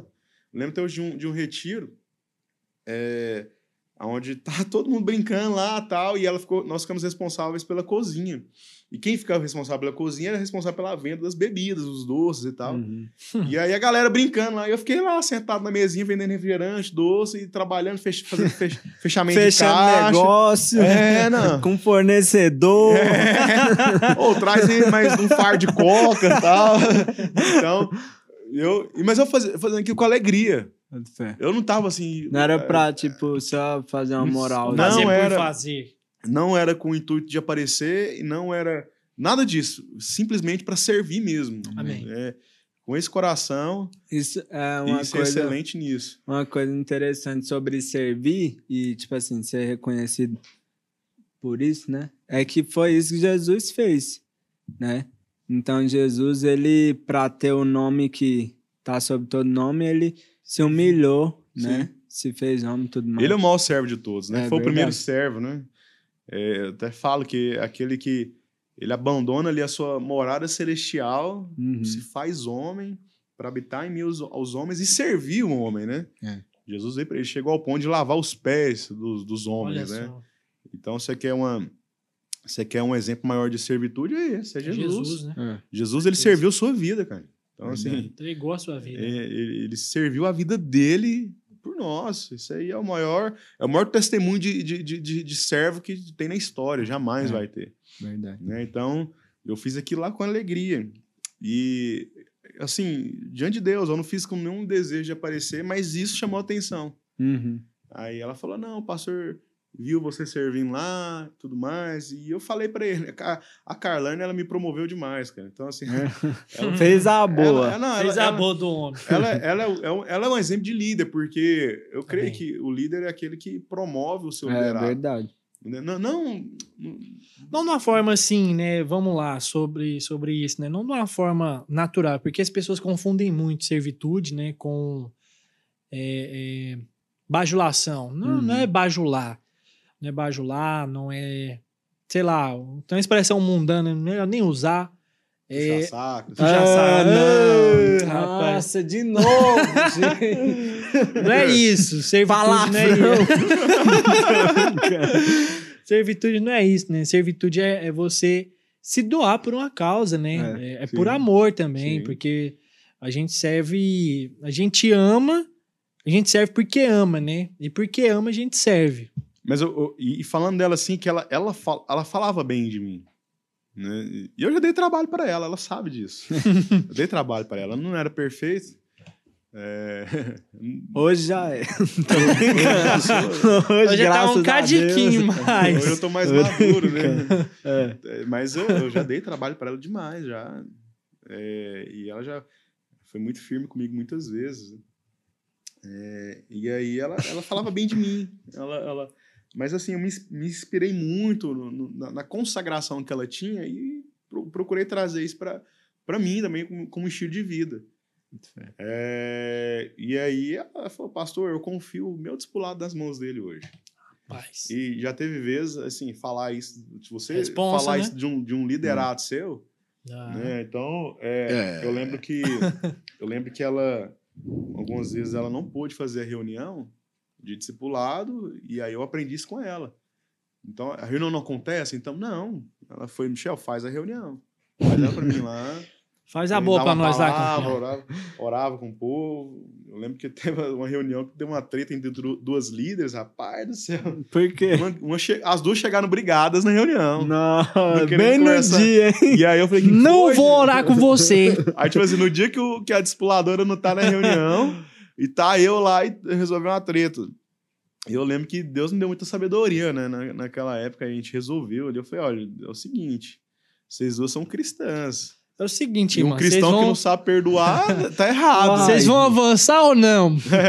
Bora, bora, Mas aí elas se perdoaram, resolveram, a reunião foi uma bênção e tal. Então, assim, é, é, Seguinte, Eu meu realmente nome- eu tinha sido testado e, e- e pela graça de Deus eu fui, eu fui encontrado, aprovado para aquela situação, né? Aleluia. E aí onde eu Amém. fui- no final do ano eu fui levantado discipulador em 2010. 2010. Então voltei em 2009, cara. pra Você tem Rapaz. noção, assim, foi um tiro, né? O homem é ligeiro. Isso em 2011 ali como discipulador, já entrei no seminário noturno, parei o noturno para 2012 entrar para turma especial.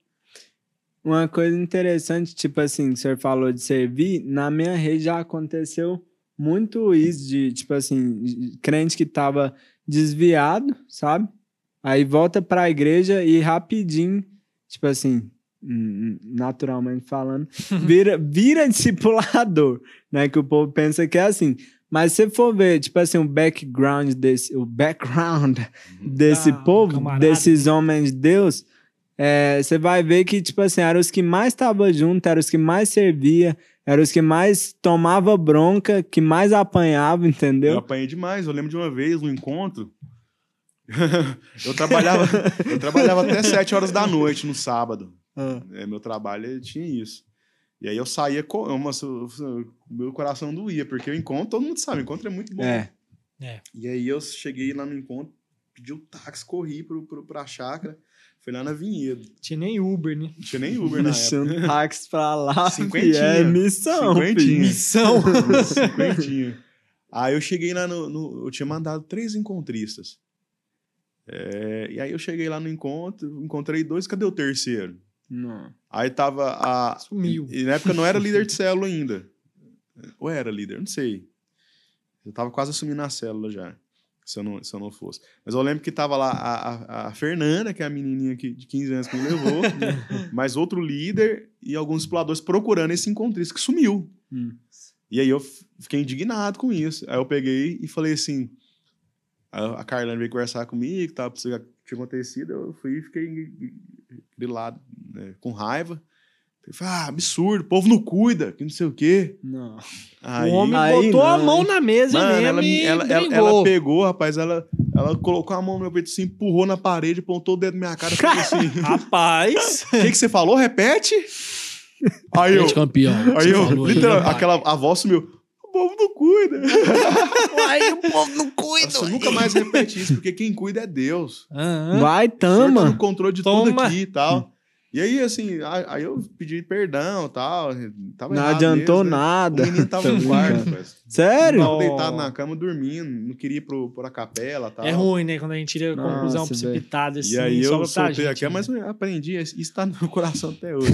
Nunca mais esquecer. Eu Podia ter esquecer dormido disso. Eu conto isso, é, é, a Carlane vai ser lembrada através da minha vida, esse exemplo o resto da vida. Rapaz, ela meteu a mão no morrer. peito mesmo, assim. Rapaz, Respeita. nossa, respeita nós que nós tá aqui brincando. Ela deu um toque assim, me encostou na parede, apontou o dedo na minha cara e falou. Tipo Você é tipo- moleque. Tipo polícia mesmo, você é moleque. Eu nunca mais falei, você não falou que eu sou moleque, não, mas. A sensação foi, né? É. Tô, não, tô brincando, A tô sensação de que eu era imaturo, achava que era maduro. Ah, era imaturo, nossa, é ruim, velho. tava dando onde essa tava menino, sensação, né? assim, Tal do né, menino. Eu passo É. por isso direto. E aí eu peguei, tive que reconhecer, acharam um menino lá, e o resto foi bênção tal. Cresci, fui, avancei muito com ela. Mas quando eu fui levantar discipulador, de novo o Senhor falou comigo: isso tudo é só pela graça. Amém. Né? Ele falou: você tá, isso está acontecendo na sua vida é pela, é pela minha graça, pela graça de Deus, porque eu te amo. é, não é nada seu. Eu- e realmente eu não tinha talentos, assim, não fui tocar violão, não falava inglês, nunca achei que eu pregasse bem assim. Hum. É, as pessoas, assim, as pessoas achavam até que eu era meio mal, falavam que eu era ca- cara fechado. Nossa, eu achava, pastor. Você achava? Sério quando eu passou um conheci o pastor, eu tinha medo É, dele. tinha gente que tinha. A, a Marina Pedrosa, filha do pastor Naor, eu lembro que ela, ela tinha medo de mim, ela falava, né? Tanto que quando ela me convidou. Tinha de 15 pesadelo. Engraçado né? que ela- teve um aniversário dela que ela me convidou. Fazer uma moral com ele. pra ver se ele não, fica de não foi boa. por isso, não. Foi porque ela foi chamar uma pessoa pro aniversário dela. Uma menina, né? Tinha um aniversário de 13, 14 anos. Uhum. Acho que ela foi chamar a menina que tava do meu lado, que era a, a com menina do meu, do, a menina do meu discipulado. Aí ela ficou com vergonha, sem graça. Ah, vai, você quer ir também? Que não sei o quê, sabe? Aí O eu Michel olhando pra Marina assim, ó. Ê, Meu filho, não? bora. né, "Ô, vai me chamar, não? e aí, ela ficou sem graça, me chamou e eu, ó, eu, tipo assim, eu nunca tinha conversado com ela. né? acho que ela ficou com medo, se eu não chamar, ele vai me roubar. aí ela foi, me chamou, eu fui, e de lá nos, nos tornamos muito amigos. E né? foi uma benção. Tanto que depois eu dancei no aniversário de 15 anos dela. Ela, Ó. ela foi madrinha no meu casamento, ela e o Vitor, que são marido e mulher hoje, eles foram padrinhos do nosso casamento, meu e da. Jéssica. Eu e a Jéssica fomos padrinhos no dela, Rapaz. né? E hoje é uma Deus amizade é muito bom. boa. É, então as pessoas tinham medo, né? E... então, assim, eu ser levantado discipulador, cara, tudo foi muito pela graça. Ontem eu tava conversando com os discípulos, né? E desde aquele, daquela época lá, eu gostava muito de ter o povo perto, cara. Eu chegava mais cedo no culto, pegava as revistinhas e colocava nas cadeiras. Aqui Hoje em dia isso é proibido. minha Quem nunca? vai Isso é crime hoje em É dia. crime hoje em dia. né? Pega- Cara, eu pegava boné, pegava bolsa. pegava Ah, eu Bíblia, era assim Aí tinha os também. papéis dentro da Bíblia, tirava e colocava nos bancos. Que né? Minha é célula maior, não, que chegar lá com a célula, colocar lá todo mundo na mesma fileira, você olhar assim. Deus é bom demais. não, não, Deus é bom demais, porque eu- tá espiritual, né? Eu combinava eu sou bom assim, demais. Nossa, eu sou top mesmo. Eu combinava assim, não, eu combinava de chegar um- mais uns dois, três, chegar mais cedo também. Aí, ó, você senta aqui no- nessa primeira cadeira, aí você senta na outra, na última lá, Ah. aí o, o resto senta espalhado. Já porque quem chegar, não, a fila tá, tá ruim, né? Vou sentar na próxima. Aham. né? Aí tomava conta da fila, aí. Dominava, depois né? Dominava. Chegando Ocupava. Tudo ó, nosso Quando e nada discipulador, deles. da mesma forma também, e eu gostava de ver assim, todo mundo junto, né? Também, né? Bom E, demais. e, e- e a minha experiência com adolescente, cara, ela foi, foi assim, ela foi de, de, de muito da experiência com a graça de Deus mesmo, de não ser merecedor e de ver um povo que é extremamente é, é, é, sofre preconceito, é verdade. é, é o povo que dá trabalho, Sim, é o sim. povo que é inconstante. É, inclusive Não, eu falo isso, mas é- é... brincando, viu, gente? É sério. Não, eu falo, Eu eu, tô acredito, falando. mas é a brincadeira, assim, é, é uma- a- o que você falou, mas é tá a no. visão Tá de no. muitas É, pessoas. verdade. É, a respeito Sim, dos adolescentes, que é o, é o povo que dá trabalho, é o povo que é inconstante, é o povo que, que, que peca, Criança e é- adolescente, né? É, é um muito que- subestimado. É, a nós aqui na Videira temos aquela frase: criança, criança não dá trabalho, dá fruto, né? Verdade. Criança não dá trabalho, ela dá fruto. Amém. E eu creio nisso a respeito dos adolescentes também. Eles não Amém. dão trabalho, eles dão fruto. É, porque quando você tem um adolescente que. Pode falar. cortando você, como Não, nós não, temos um adolescente. Na verdade, você que tá me cortando porque eu tava falando É. primeiro. Mas quando nós temos um adolescente que ele compreende que ele é amado por Deus, ele compreende o valor de servir a Deus, aquela pessoa, aquele adolescente, ele se torna uma bomba nuclear nas verdade. mãos do Senhor. Amém. Porque, O que tipo ele assim. faz são coisas inimagináveis. É.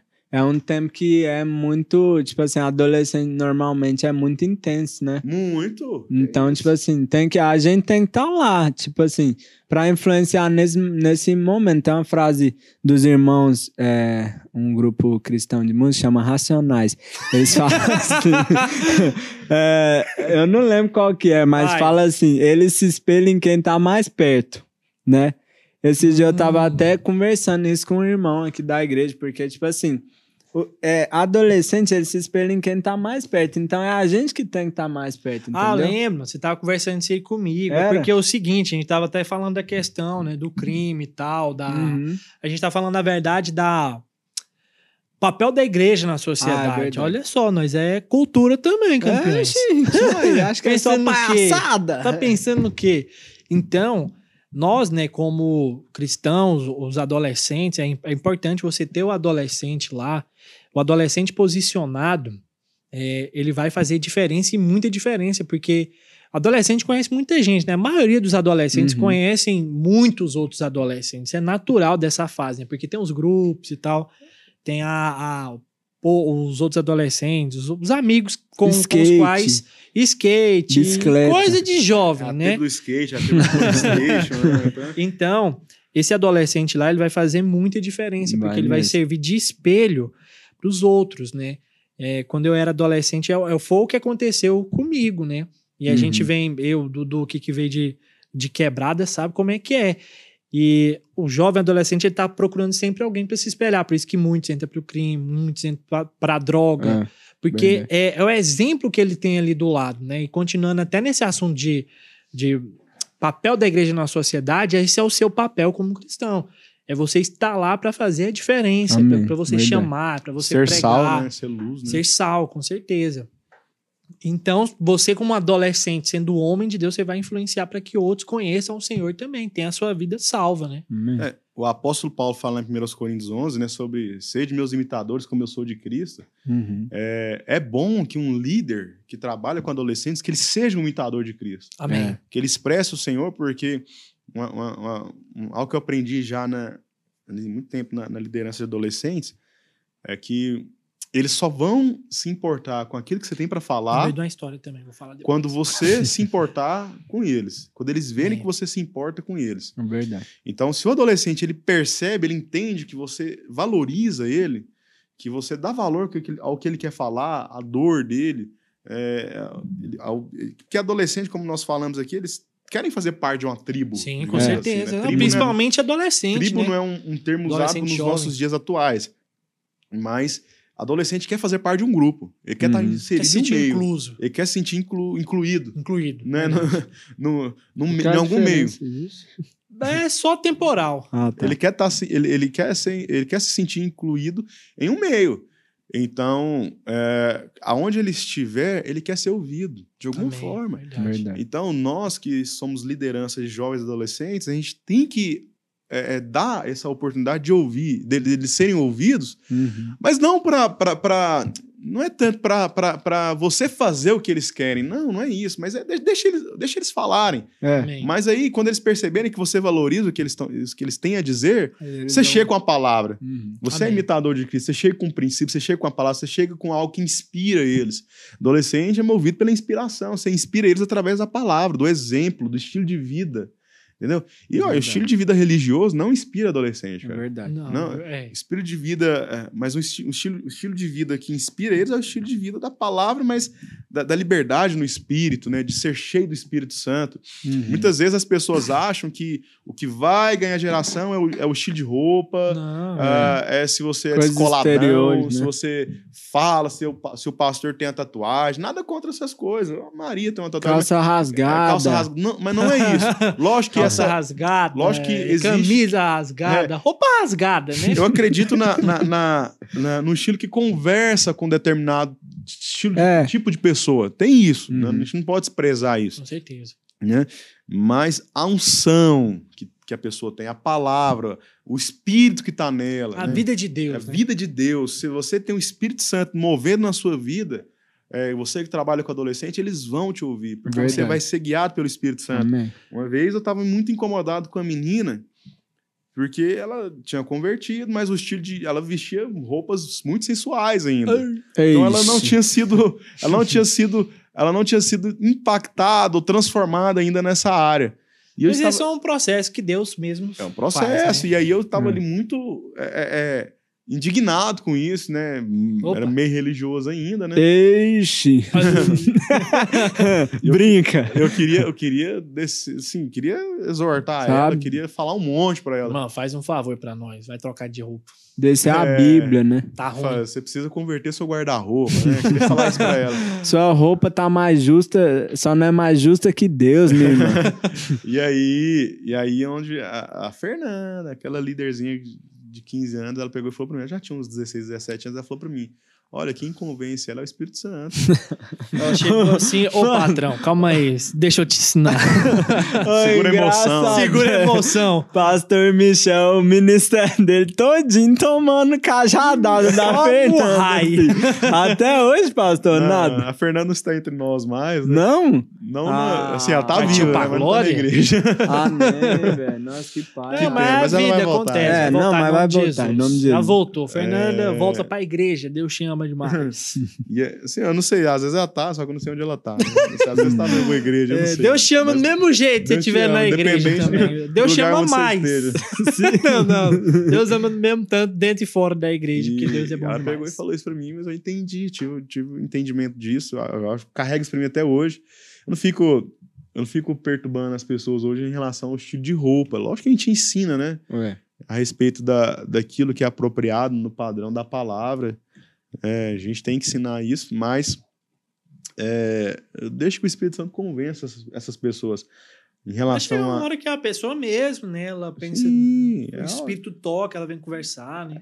É, tipo, olha, em relação a, a homossexuais, né? Eu sei que é, muito crente ainda fica preocupado em convencer Não. É. acerca de pecado e tudo mais. Cara, eu, de- deixa Deus convencer. A gente tá aqui para pregar o evangelho. Faz o papel, É, prega Prega o evangelho, prega, prega a Bíblia e, e quem vai convencer é o Senhor. Então eu creio muito nisso. Amém. Eu tenho vivido isso no meu ministério, né? Hoje eu acompanho pessoas que tiveram é, questões relacionadas à homossexualidade e eu jamais falei para elas, só você tem que deixar de ser gay, Isso, entendeu? isso ou aquilo, né? É, não, Uhum. tá errado você fazer isso. Ah, não, não tô aqui para apontar o certo e errado, tô aqui para falar do evangelho. Hum. Então eu falo o evangelho e a pessoa decide ali, com a experiência que ela tem com Deus, a, a ter a sua transformação. Uhum. né? Então, lógico, há o posicionamento anti-pecado em relação a Sim, tudo com isso. né? Uma coisa que é importante a gente pecado. frisar, né, que nós não, som, nós não somos contra... De novo, campeão. Tem a bexiga A pequena. gente tem a bexiga pequena é o jeito. Nós não, não somos contra o pecador, né? Contra a Claro. pessoa. Nós somos contra o, o pecado, né? A prática do pecado, é Contra isso. a a- É A gente pode falar até que a gente nem é contra a prática do pecado em si, porque, no sentido do que, vou terminar, calma aí, irmãos. Que a gente não vai lá proibir ninguém de pecar nisso, né? entendeu? A gente proíbe ninguém de pecar. A vida é eu- sua, você faz o que quiser. ninguém. É, com certeza. Mas nós temos um posicionamento, nós não concordamos com certas coisas, porque é o que a Bíblia nos ensina, né? Tem coisas que não convém. Convém. e eu lembro que o pastor Norm me ensinou uma coisa que ele fala assim: olha, a, a não condene a pessoa. Não trate é, em relação à pessoa, mas ao princípio, à prática. Ao pensamento, né? Ao pensamento, à prática, à atitude, assim. né? Então, nós jamais devemos condenar as pessoas, mas nós, é, pelo Espírito, nós condenamos a atitude, né? Julgamos a atitude. É, e é uma linha fina, porque é possível você é, é condenar a pessoa. Opa, é possível você condenar a, a, a, prática, é possível você apontar que a prática é errada sem condenar a pessoa, mas isso tudo é algo pelo espírito, né? É, como, por exemplo, o, a, a Elisa, por exemplo. Se a Elisa for colocar o dedo na, na tomada lá, o senhor não vai é, condenar ela, mas o comportamento, né? Uhum. Que aquilo não é saudável para ela. Você vai colocar Sim. o dedinho lá, ela pode se machucar, entendeu? É isso, tipo isso, um exemplo prático. É, condenamos o comportamento das pessoas, né? Mas a gente falou de homossexual aqui, em relação a, a, a, a esses, essas oportunidades que eu tive no, no, até aqui no meu ministério de lidar com pessoas. Seria melhor dizer não concordamos ou condenamos? Ou tanto faz? não, é lógico que a gente não concorda com a prática, né? É, não tem como, porque a palavra ela, ela não concorda com a prática. Então Justamente. nós somos pela Bíblia, não é. tem como. Uhum. Tudo que a Bíblia diz que sim, para nós é sim. Que ela diz que não, para nós é não, e ponto final. Inquestionável. Para nós, cristãos, a Bíblia é inquestionável. Verdade. Se alguém se diz cristão e questiona a palavra, uhum. essa pessoa, ela, ela, ela, é questionável. A fé dela, para mim, é questionável. Entendeu? São coisas difíceis, né? Assim, é, são coisas complicadas, tendo em vista esse tempo do politicamente correto, correto né? É. é você é, atacado, né? Dependendo pelo que você fala, mas ninguém está falando necessariamente sobre as pessoas, né? por isso que a gente procura até sempre reafirmar. É. Principalmente porque. É um perigo! Não só por causa disso, é. né? Acho que a política ela não tem que fazer com que a gente tema, né? Sim. Mas é, é a, a gente está contra que é, o ato, né? Não contra as pessoas. Eu acho que o politicamente correto ele é até uma arma hoje do diabo. Pra tentar mesmo, calar, né? Pra intimidar uh, aqueles que pregam a palavra. Inclusive, é, a gente aqui no estúdio, a gente faz os vídeos dos Radicais Kids. E aí a gente, eu tava conversando com as pastoras aí, chegou no assunto sobre o YouTube Kids. YouTube Kids. Aí eu perguntei, e como é que faz para entrar no YouTube Kids? Que eu pensava que era só, tipo assim, você subiu o vídeo como um vídeo para criança que ele tá. já é. Só que não, tipo assim, tem um o algoritmo, né? Claro. E aí, é, a pastora tava me falando que a série que a gente tá falando chama Palavra de Deus é a Verdade. Que fala sobre a Bíblia, né? E tudo mais. Aí, ela falando que esse é um tema que o YouTube, tipo assim, não gosta de relacionar a Bíblia a crianças. Caramba. Olha o Instagram, que... ele não gosta, tipo assim, falar Bíblia infantil, entendeu? Coisa Porque maligna. pro mundo a Bíblia é uma coisa extremamente retrógrada. Re, retrógrada. Engraçado retrógrada. que Corão não é, né? É. Engraçado não, e... que isso aí só se aplica pra coisa ju, é, judaica e cristã. Corão não é, livro de bruxaria hum. não é. Agora, Bíblia é, né? Arrancar coração de criança, senhor é a favor? Lógico que não. Não, mas da Bíblia não pode, né? É. Não, Você entendeu a analogia? Tecnologia, a saca? filha, a, nós, nós permitimos que ela use o YouTube Kids. Uhum. Né? Porque tudo... ainda assim é melhor do que o, o outro, né? É. Só que ainda assim tem que ser policiado, porque é. a, tem clipes, né, de, de, de igual Diante do Trono Kids, uhum. Aline Barros para crianças, Bruna Carr para crianças, tem tudo isso lá. Eu, se eu não me engano, tem até coisa dos Radicais Kids também lá. Uhum. Se eu não me engano. Uh... E YouTube. Precisa ver, eu não tô lembrado certamente, mas ela, ela vê muito do Kids no YouTube e tal, que a gente coloca lá. E, mas tem os clipes e tal, com músicas cristãs. Só que ao mesmo tempo também tem lá, tranquilamente, é, é, criança dando birra, é, xingando. Misericórdia. Então, assim, eu já vi vídeos onde a. a Coisa sensual, né? A sensual eu nunca vi. Mas Eu já vi. ter. Eu nunca vi, mas é, é, é, eu já vi é, é, é, vídeos onde, assim, tava, eu fui ver Elisa, o que, que você tá vendo? Ela tava vendo vídeos lá onde a criança xinga, mas não é. Não, não é, não é palavrão que adulto fala, né? Mas É coisa que não é pra criança, né? é, tipo Sim. assim, é coisa que não tem nada a ver com criança, mas tá lá. Uhum. Entendeu? exemplo, Então tem que ser policiado ainda. você tava falando que você ouviu a, a, a Elisa, né? Quando eu. Esse das, do, do, do vídeo sensual que eu vi, eu, eu vi num. num uma. Rapaz, isso é difícil aqui. É, uma família, amiga da minha família, tem uma, uma- Agora ela tá com 5 anos, a Mariana. E nisso que ela tava vendo, né, lá no, no celular, é, apareceu um vídeo. Eu falei, Mariana, o que, que você tá vendo? Aí tinha lá uma moça da nossa idade, assim, minha, do Dudu, sei lá, vestido na forma mais, é, vamos dizer assim, não apropriada para criança, né? Aí eu já peguei, troquei lá e amado coração. E Bíblia, isso E Bíblia. Surra não, né? Que não pode. Ai, não pode falar mais Mas nada. em amado coração, radicais kids, entendeu? Então, assim, as crianças, as crianças e adolescentes são muito atacadas, né? É. Os adolescentes nisso, que eu tinha falado lá do tal do sad boy, das músicas tristes, não sei o que, que virou a moda, É, né? da Virou sensualidade também, né, velho? Porque hoje em dia, tipo assim, moda. Opa, você falar, mano, eu falar pra um adolescente que eu nunca beijei na boca é um crime. é um crime. Eles dificilmente acreditam e os que acreditam, eles acham que eu sou um anjo. Você nunca beijou? Não. Não acredito. É sério. É sério. Só que esse é um testemunho bom, né? É, verdade. Pro mundo é. é- Pro mundo é um escândalo, é. Pra é isso, adolescente. aquilo, né? É o... Mas é, isso Isso é é um bom. testemunho da parte de Deus, né? É eu o, o casei próprio, também. O próprio Guilherme Amadeus, né? Que você tá vendo agora, ele casou sem Te nunca ter amor. beijado, né? Aprendeu lá E- na hora, Aprendeu na hora. na marra. Ó, a- pra você ver aquele, aquele argumento, ah, mas casar na corte, a pessoa tem que beijar, tem que treinar. Tem que né? fazer um test Tem que fazer drive, um test ué. drive tal. Mas é, o cara casou, nunca tinha beijado a moça, a, a, a esposa dele, na época era a corte dele, mas nunca tinha beijado menina nenhuma, nunca tinha feito É. sexo também.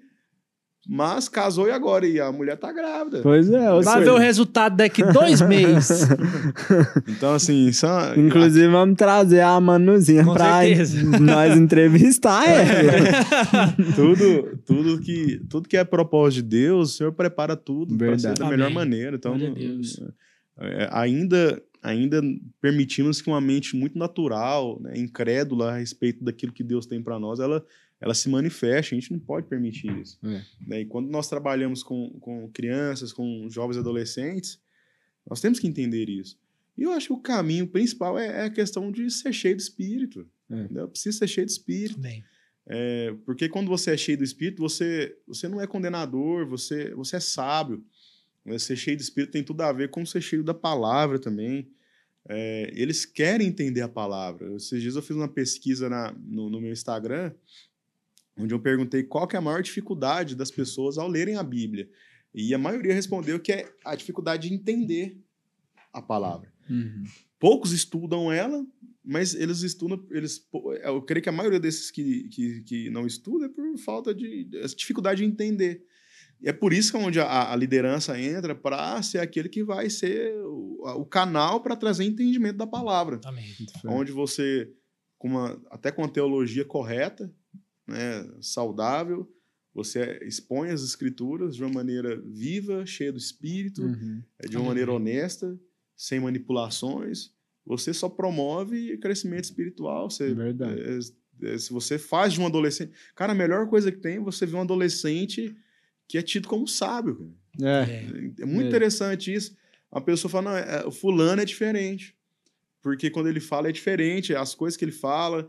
é, é, aí esse adolescente é aquele que na escola, até as diretoras, coordenadoras, usam ele de Sim. exemplo, Aham. botam ele para falar. foi, minha, temos- foi, foi o que eu vivi um pouco isso na época do, do meu colégio, que a, a diretora brigava com meus irmãos, meu irmão ficou com raiva de mim nessa época. Por que, que você lê que não? Aí toda vez eu usava como exemplo, tem hora que eu ficava assim, nossa, mano, se eu der um passo em falso aqui, eu tô enrolado. É pai, né, velho? Tipo né? assim, você É tá bom, mas é pai, que você fica com medo depois, né? Mano, é, pai, velho. Eu, uma vez, eu me envolvi no, lá na minha escola tinha muito risca-faca, sabe? A minha então também. eu tô brincando. você acha que os professores não falavam assim, ó, por que, que esse é que nem o Guilherme? Aí eu ficava, e os caras olhavam com raiva assim, ó. Mas uma vez lá no colégio teve um negócio de uns, de uns colchonetes lá, velho, que nós tava. brin- Era na escola, sexto ano. Pô, galera.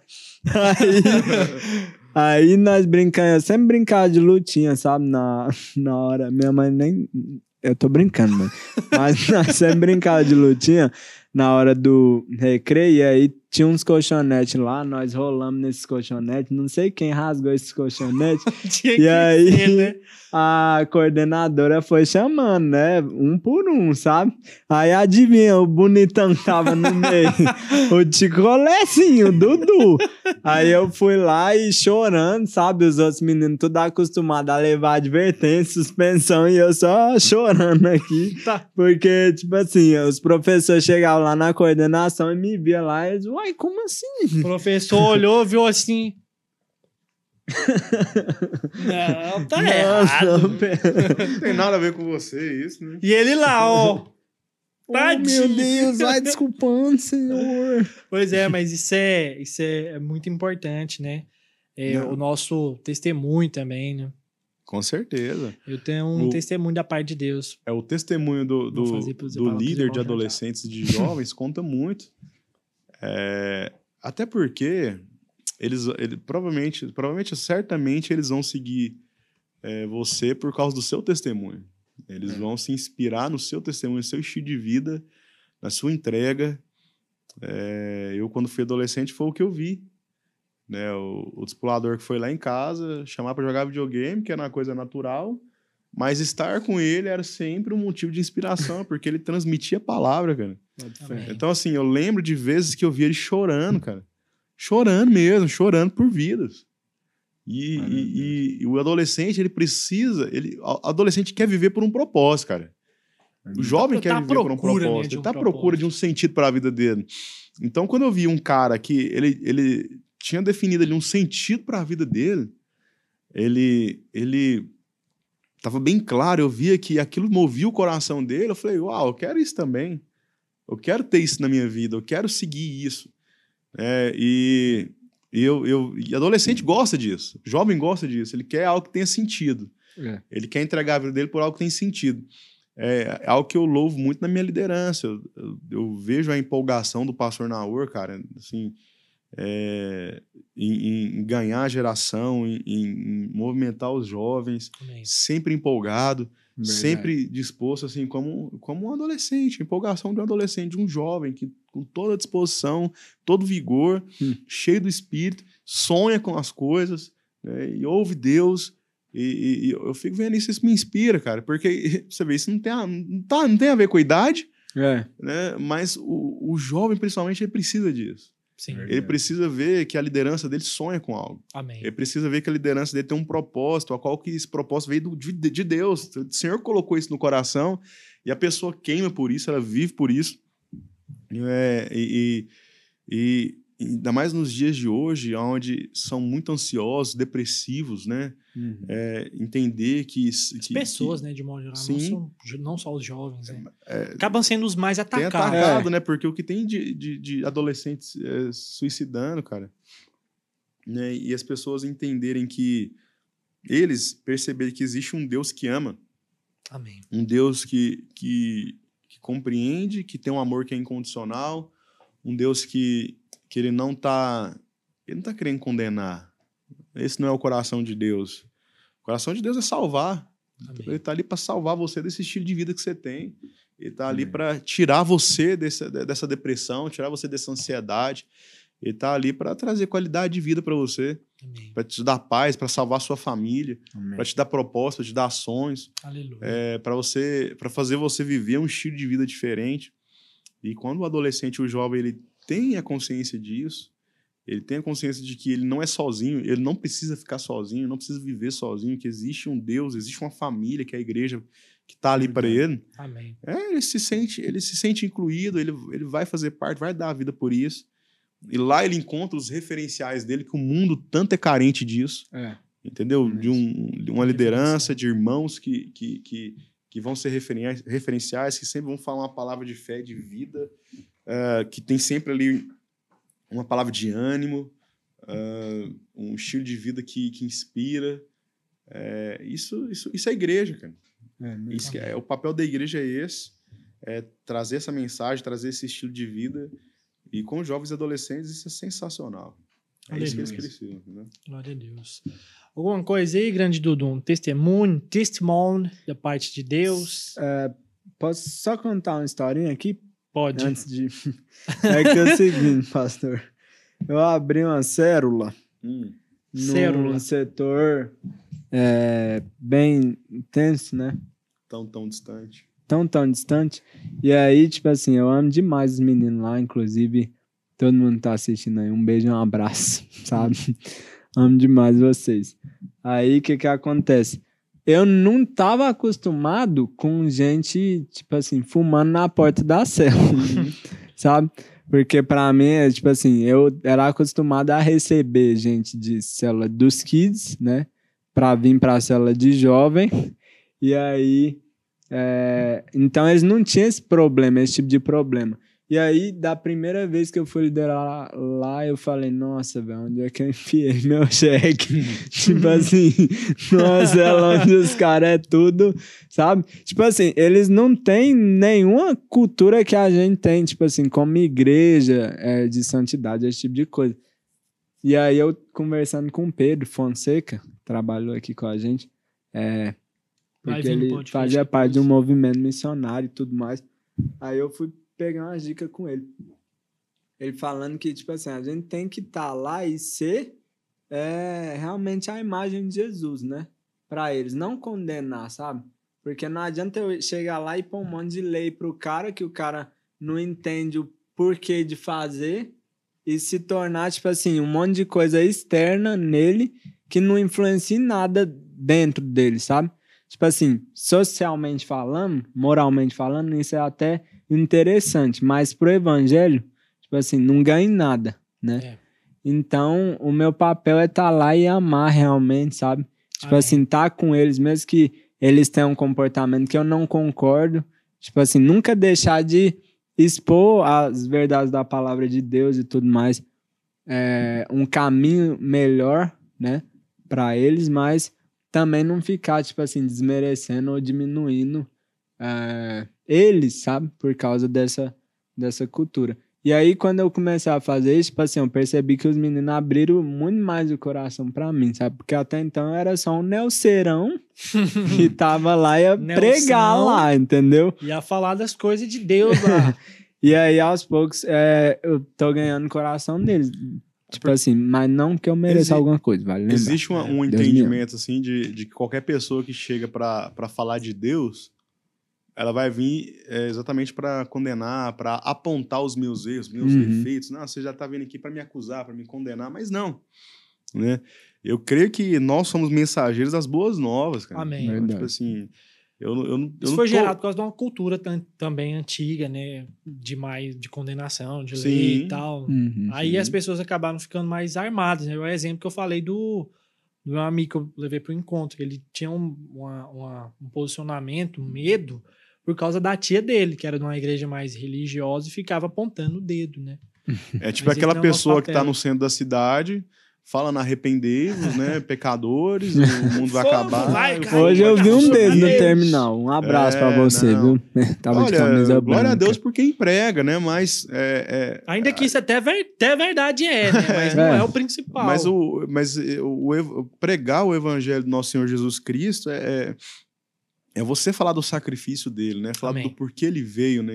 A razão dele vir era o amor, cara. É. É, quantas vezes eu lembro, assim, situações da vida, cara, onde eu, até de- vendo casos de outras pessoas até, é, eu venho muito na cabeça, assim, quando Jesus tá lá sendo é, açoitado, Jesus tá, tá sofrendo ali, tá sendo espancado, ultrajado, e, e o que, que Jesus fala, né? Pai, perdoa, entendeu? O que tem no coração de Cristo é perdão. Amém. É. Então, assim, enquanto eu, ve enquanto eu, enquanto eu vejo um, um- um jovem, um adolescente, é, uma vida de pecado, eu vejo ele gastando seus dias em algo que não aponta para a eternidade, É, jamais. Para que, que eu vou condenar ele? Ele já, ele, provavelmente ele tá naquele estilo de vida porque ele já se sente condenado. É. Sim. Então, Abandonado. é, então assim, o que tem que ter no meu coração é amor e perdão. Amém. É, clamar para que ele conheça o perdão, porque esse povo precisa conhecer o perdão. Porque se eles entenderem, é, é, é, tiverem experiência com o perdão de Deus, todos, todos aqueles que têm experiência com perdão, é, é que nem Pedro, né? É, quando quando estava lá pescando, estava ele e João, e Jesus surge na margem né? E chama eles, e João fala, Pedro é o mestre, né? Pedro ele pula e vai a nado até Jesus. Hum. Isso foi logo após Pedro negar Jesus, Jesus por três vezes. Mas a Bíblia relata também que Jesus e Pedro tiveram um encontro antes desse, desse episódio da pesca. E, né, e provavelmente nesse, nesse episódio Pedro teve uma experiência com perdão. E quando você se sente endividado com alguém, você evita a pessoa. É. É, você não. Eu, eu tô devendo Dudu, eu vou, eu vou ficar constrangido de estar perto dele. Então. Não vai vir me abraçar de jeito De nenhum. jeito nenhum. E assim é com Deus também. Quando nós nos sentimos em dívida com o Senhor, a gente evita. É natural do, do ser humano evitar contato. Mas, uma vez que nós sabemos que somos perdoados, que é um perdão que já está garantido, já está liberado, ele é para nós, o Senhor tem esse coração de perdão, ah, isso produz é, aquele, aquele, aquela aproximação. é, essa aproximação não, não é questão física, mas é a questão de entender que o Senhor está aqui, ele me ouve, ele me ama, ele não, não tem acesso restrito a ele. Uhum. E, e eu entendo que eu sou amado, eu entendo que esse amor é incondicional, que é independente das minhas, das minhas atitudes, é independente do, do, do que eu faço. Eu sou filho amado. Então, se eu Amém. sou filho Amém. amado, eu tenho perdão, eu tenho tudo. É, a, é aquilo que eu falo, né? É a mesa posta, eu posso sentar na mesa porque eu sou filho, eu vou sentar e vou comer. Porque o Uhum. filho que apronta, o pai não fala assim: você não vai comer. eu vou fazer um churrasco aqui, você vai comer alface. Entendeu? É bem provável que tem pais que fazem isso, mas É. são maus. Não conhecem a Deus. Mas a palavra de Deus mesmo fala: vós que sois maus, sabeis dar boas coisas. É.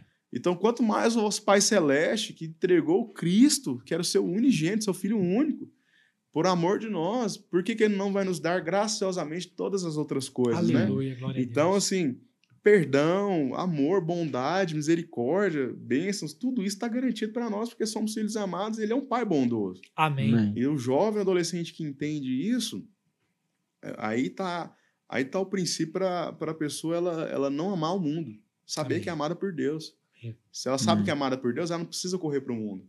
Ela não precisa correr para as drogas, ela não precisa correr para pra, as bebidas, ela não precisa correr para relacionamentos.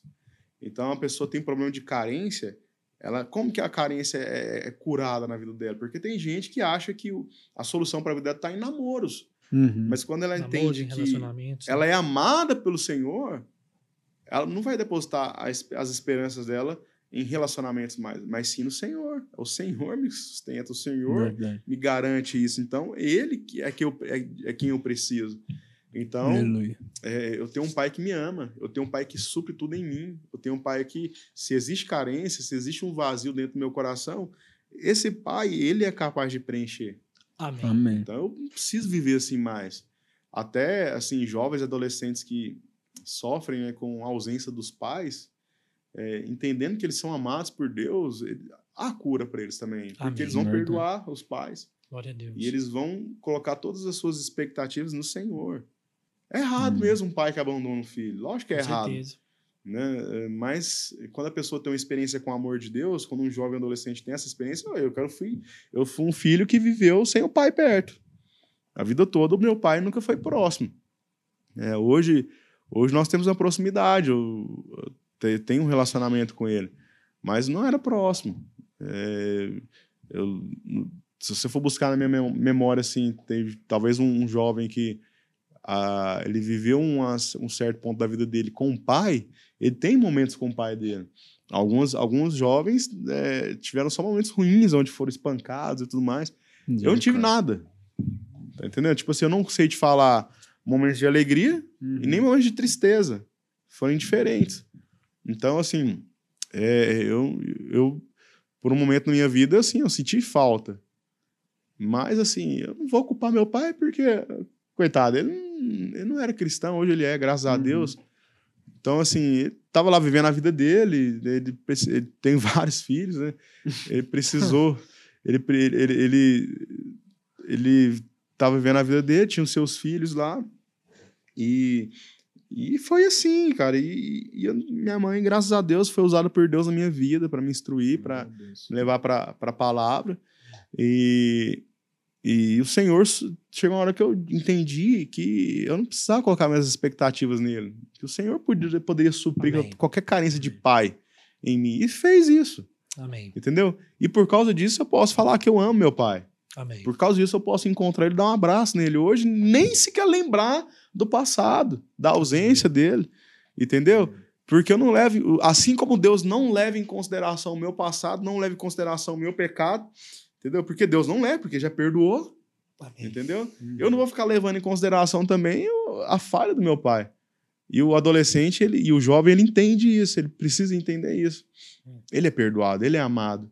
Amém. Logo também, ele, ele não coloca a expectativa dele em ninguém, a não ser o Senhor. Amém. E é só, só Deus, só o Senhor pode suprir toda, toda, literalmente toda expectativa nossa nele. Porque expectativa em Deus é fé.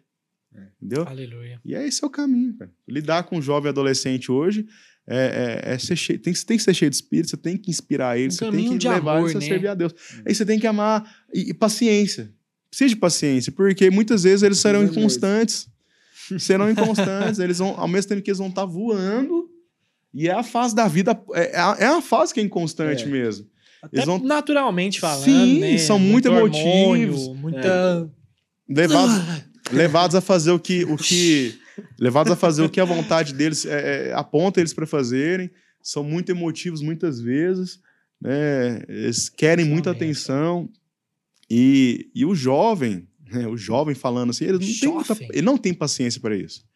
E deveria ter Porque ele É, acabou de sair da porque- é, adolescência. porque ele é. saiu disso ele passou por isso ele sabe como é que é Já deu trabalho demais. eu vejo, já vi muita gente assim, jovem, falar: Não, Deus me livre de adolescente. Cara, pelo amor de Deus, o que você tá Vigia, falando é uma irmão. besteira gigante. Vai. Uma coisa que eu aprendi, cara, é, nós estamos aqui para fazer é, o melhor que é para a igreja. Eu lembro que eu lembro quando eu era discipulador e de adolescentes e eu cheguei no pastor Marcos e falei, pastor, tô querendo ir para rede de jovens. É, é, são vários motivos. Um, e um desses motivos era querer estar no meio de gente mais velha, tal, para Uhum. falar assuntos de gente mais velha, aquela coisa toda. Mas um dia Deus falou comigo, falou assim: qual que é o melhor para a igreja? O melhor para a igreja é que você esteja em meio aos adolescentes, porque eles precisam de referenciais. Verdade. Verdade. Eles precisam de alguém que seja mais velho, alguém que já passou por situações na vida, tem uma maturidade maior que a deles, Uhum. que vai transmitir a palavra, que vai ensinar, que vai inspirar. Eles precisam de pessoas assim. Entendeu? Então, eu- quando eu vejo jovens é, eh, na rede de jovens que poderiam estar liderando adolescentes, mas preferem ser membros de célula na rede de jovens, eu fico assim, Que isso. como Sim, isso, né? A pessoa tem todo o direito, né? Você Claro, eles ninguém Você manda tem o direito, né? irmão, mas você tá perdendo. Tá perdendo, porque poderia estar perdendo fazendo a discípulos, poderia estar influenciando. Cara, Ganhando a próxima geração. Né? Sim, o engraçado, cara, que nós temos adolescentes hoje que eles são catalisadores violentos. Só mesmo. E eles, eles assim, conseguem atrair pessoas de uma maneira extraordinária. É. Ó, é, al- Quando alguns você deles... precisa, meu patrão? Ô, fala aí, fala aí. Eu tenho um menino na minha rede, o nome dele é Felipe, cara. E assim, ele não é dos caras mais firmes, não.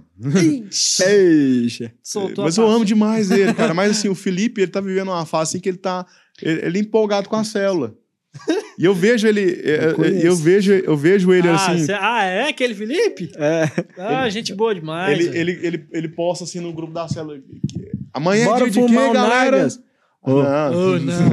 Ah, é, é que fizeram isso no grupo da minha cela, só tô lembrando. Colocaram isso lá. Foi. Não, ele não fala isso, não. Ele fala, amanhã é dia de quê, galera? Eu quero todo mundo aqui. E ele começa a chamar o pessoal. Que benção, Isso aí a a galera Deus. vai, entendeu? Uhum. É, e assim, Deus tá transformando a vida dele, vai fazer grandes coisas. Amém. Mas é, ele não é adolescente mais, ele até já é jovem, né? Uhum. Mas. É, Final da adolescência. mas é, é, acabou de sair da adolescência. Mas é, existem muitos assim hoje.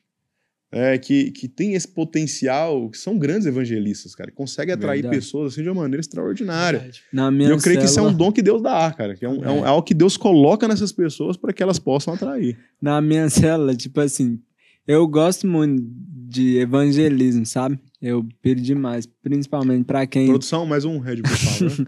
tá aqui, ó, outra vazia. Pode trazer eu gente, também, patrocina precisa. nós, gente. Olá, ó. patrocina nós. Você precisa, você quer ter a sua marca aqui, ó, no Save Podcast. Olha lá, olha só nossa televisão. Tá precisando de um patrocinador. Seja você o primeiro a participar desse grande mover da parte de Deus. Tenha a sua marca anunciada no Save Podcast. Se você quer ter sua marca passando nessa televisão aqui, enquanto nós falamos, Põe um dinheirão no nosso bolso, aleluia. Não, não, não é no nosso É bolso, é não, não, faz não, permuta não é no também nosso dela, bolso. panificadora. Faz permuta é também, salgadinho, vai passar aqui. ó. Faz tudo. Traz uma coxinha aí. É, velho. Se, se, dois minutos. se você é dono de padaria, Olha quer só. ver o seu nome aqui, o nome da sua empresa nesse telão aqui, nessa televisão, traga salgadinhos, bebidas. Por enquanto é assim, a hora que Pastor nós Michel, nós é uma bênção ou não é? Irmãos Vocês uma acreditam em nós, mas acreditam no pastor Michel, que é homem de Deus. Eles são uma bênção. Vale a pena investir nesse, nesse projeto. Glória a Deus. Hein? É, aí, eu sou. Mas eu sou meio ruim, sabe, com isso. Tipo assim. Convencer, eu tô aprendendo. Eu tô aprendendo com os meus discípulos, vê? Tipo assim, que é adolescente e tudo mais. Mas é porque, tipo assim, tem um em especial, o Matheus. Nossa, ele dá trabalho demais. Ele sabe disso, sabe? Inclusive, um beijo e um abraço, Matheus. Mas ele é uma benção, porque ele é simples, sabe? Pra, tipo assim, chamar o povo. E o povo realmente vai. Eu fiquei impressionado, porque nessa célula agora, a gente tá em preparação pra Eu conferência, tinha um né? igualzinho, mano, Josué. Josué, se você estiver vendo isso aqui, um beijo, um abraço pra você. Você dava muito trabalho na nossa célula. Conversava o tempo todinho, perguntava na hora de não perguntar, mas na hora de chamar a célula, o homem era Violento. 10. Aí, é, a gente tá em preparação pro encontro agora do RL que vai ter, ou que já teve, dependendo de quando você estiver assistindo esse vídeo, né? e aí, o que que acontece? A gente tava, tava falando, gente, quem trouxer um visitante vai ganhar um bombom. Um bombom por visitante. é a comissão. Teve que dar um Aí- de pro cara. Aí, moço, eu... Inclusive, o sonho de valsa patrocina a gente. É verdade. Aí eu comprei, nem foi sonho de valsa, foi aquele serenata, sabe? Serenata de amor. de amor, Nossa, mas Da garota. É, é, manteiga, pai, é só a manteiga. Só manteigona com um passado era na que- terra. Era o que as Só a condições Samanta. Samanteiga. Aí pega, né? E, e nós tava lá, eu falei, ó, mano, lembra do nosso propósito e tudo mais, hein? Quem levar um visitante vai, vai ganhar. Aí nós tava lá na porta do supermercado, aí a primeira pessoa que ele viu, assim, uns amigos, colega dele lá, ele falou, ó, ô, bora na célula lá hoje? Aí ele, célula? Aí ele, é, uns É, trem de igreja, bora Deus lá. de Deus. Dois, dois, duas pessoas, né? Aí ele falou, uai, bora, que hora que vai ser? E ele, sete e meia eu te busco aqui, hein? Aí ele falou, tá bom. Aí ele, mas e se ele não tiver aqui? Pondo pressão nos meninos. Aí ele falou, não, não, vai estar aqui. Demorou. Aí ele foi, tipo assim, a célula normalmente dá umas 5, 6 pessoas, sabe? Adolescentes, que eles revezam entre si. Né? Uns não vai, os outros Faz uma vai. escala. O céu tem 20 membros. É, mas- eles vai revezando. Mas aí, ne- nessa célula, foi 15 pessoas, tipo assim, porque os Que meninos chamou, eu fui lá, deu bombonzinho, né? De quem Pagou levou aí pro visitante também, né? Pra eles voltar, ver que tem bombom mesmo. E tem presente de Deus, mas tem bombom também, né? Que é o que Tem interessa os bombom, mas tem presença de Deus, né? É. Ou é o contrário? É, tem Não, presente ao de Deus, mas né? também tem bombom. Ah, bom. Amém? E aí é isso, entendeu? É, eu, tenho, eu tenho uma célula do líder é o Vitor Guarbin. A célula dele é cheia de gente. ma- Mas o homem tá só né, promovendo vocês tudo. Rapaz, dá, Dá like aí, hein, pessoal. like. mas, é, e a célula, sim, cheia de adolescentes. São uma bênção. Né? Até sexta passada eles fizeram um evento ponte, deu muita gente. Ele tava falando comigo que foi uma bênção. Quarta-feira, inclusive, tô com vocês lá, mas vai ser nessa quarta, então vocês vão ver isso aqui bem depois. Então... Não É. adianta falar. Nem adianta falar, né? Mas é, realmente, e eu percebo que o adolescente ele é mais engajado para fazer as coisas, Verdade. né? Porque assim eu entendo naturalmente, porque ainda que os nossos tempos atuais, né, eles estudam muito hoje, mu- muitos, principalmente aqueles que estudam em escola particular, eles estudam até a noite, né? Muitas vezes, aula até a noite, final de semana, prova. Dudu. É, e aí, quando não estão estudando, na, estão, quando não es- estão na escola, tá fazendo inglês, Bagunçando. fazendo aquilo. Não, Não, é raramente que hoje é isso. né? Pelo menos os que estudam em escola particular, mas até os que são de escola estadual hoje tem a questão do integral, né? E, e também eles, alguns trabalham. né? então, assim, cada vez mais o mundo tá ocupando o nosso tempo. É, agora isso é verdade isso mesmo. É, isso aí, seja rico ou pobre, a pessoa cada vez mais está se ocupando de alguma atividade.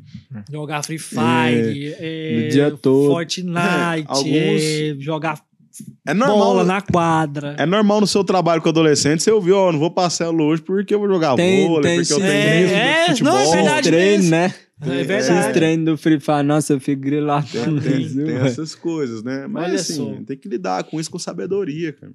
É, é, é por isso que o Espírito Santo tá aí, porque ele nos dá sabedoria e nos conduz nessas coisas. Sua liderança tem que ser espiritual. Você precisa entender.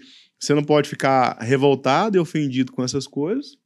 Lógico que você, você tem que se posicionar, mas ao mesmo tempo você está ali para ensinar. Então você vai inspirar eles, vai ensinar, mostrar a questão da prioridade, né? Mostrar que é importante servir a Deus.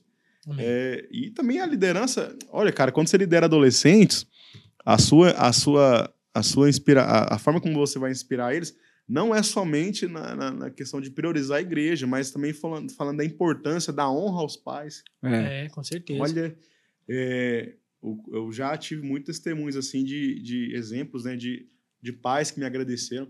Eu já, na verdade, já fui pai de muito menino aí, viu?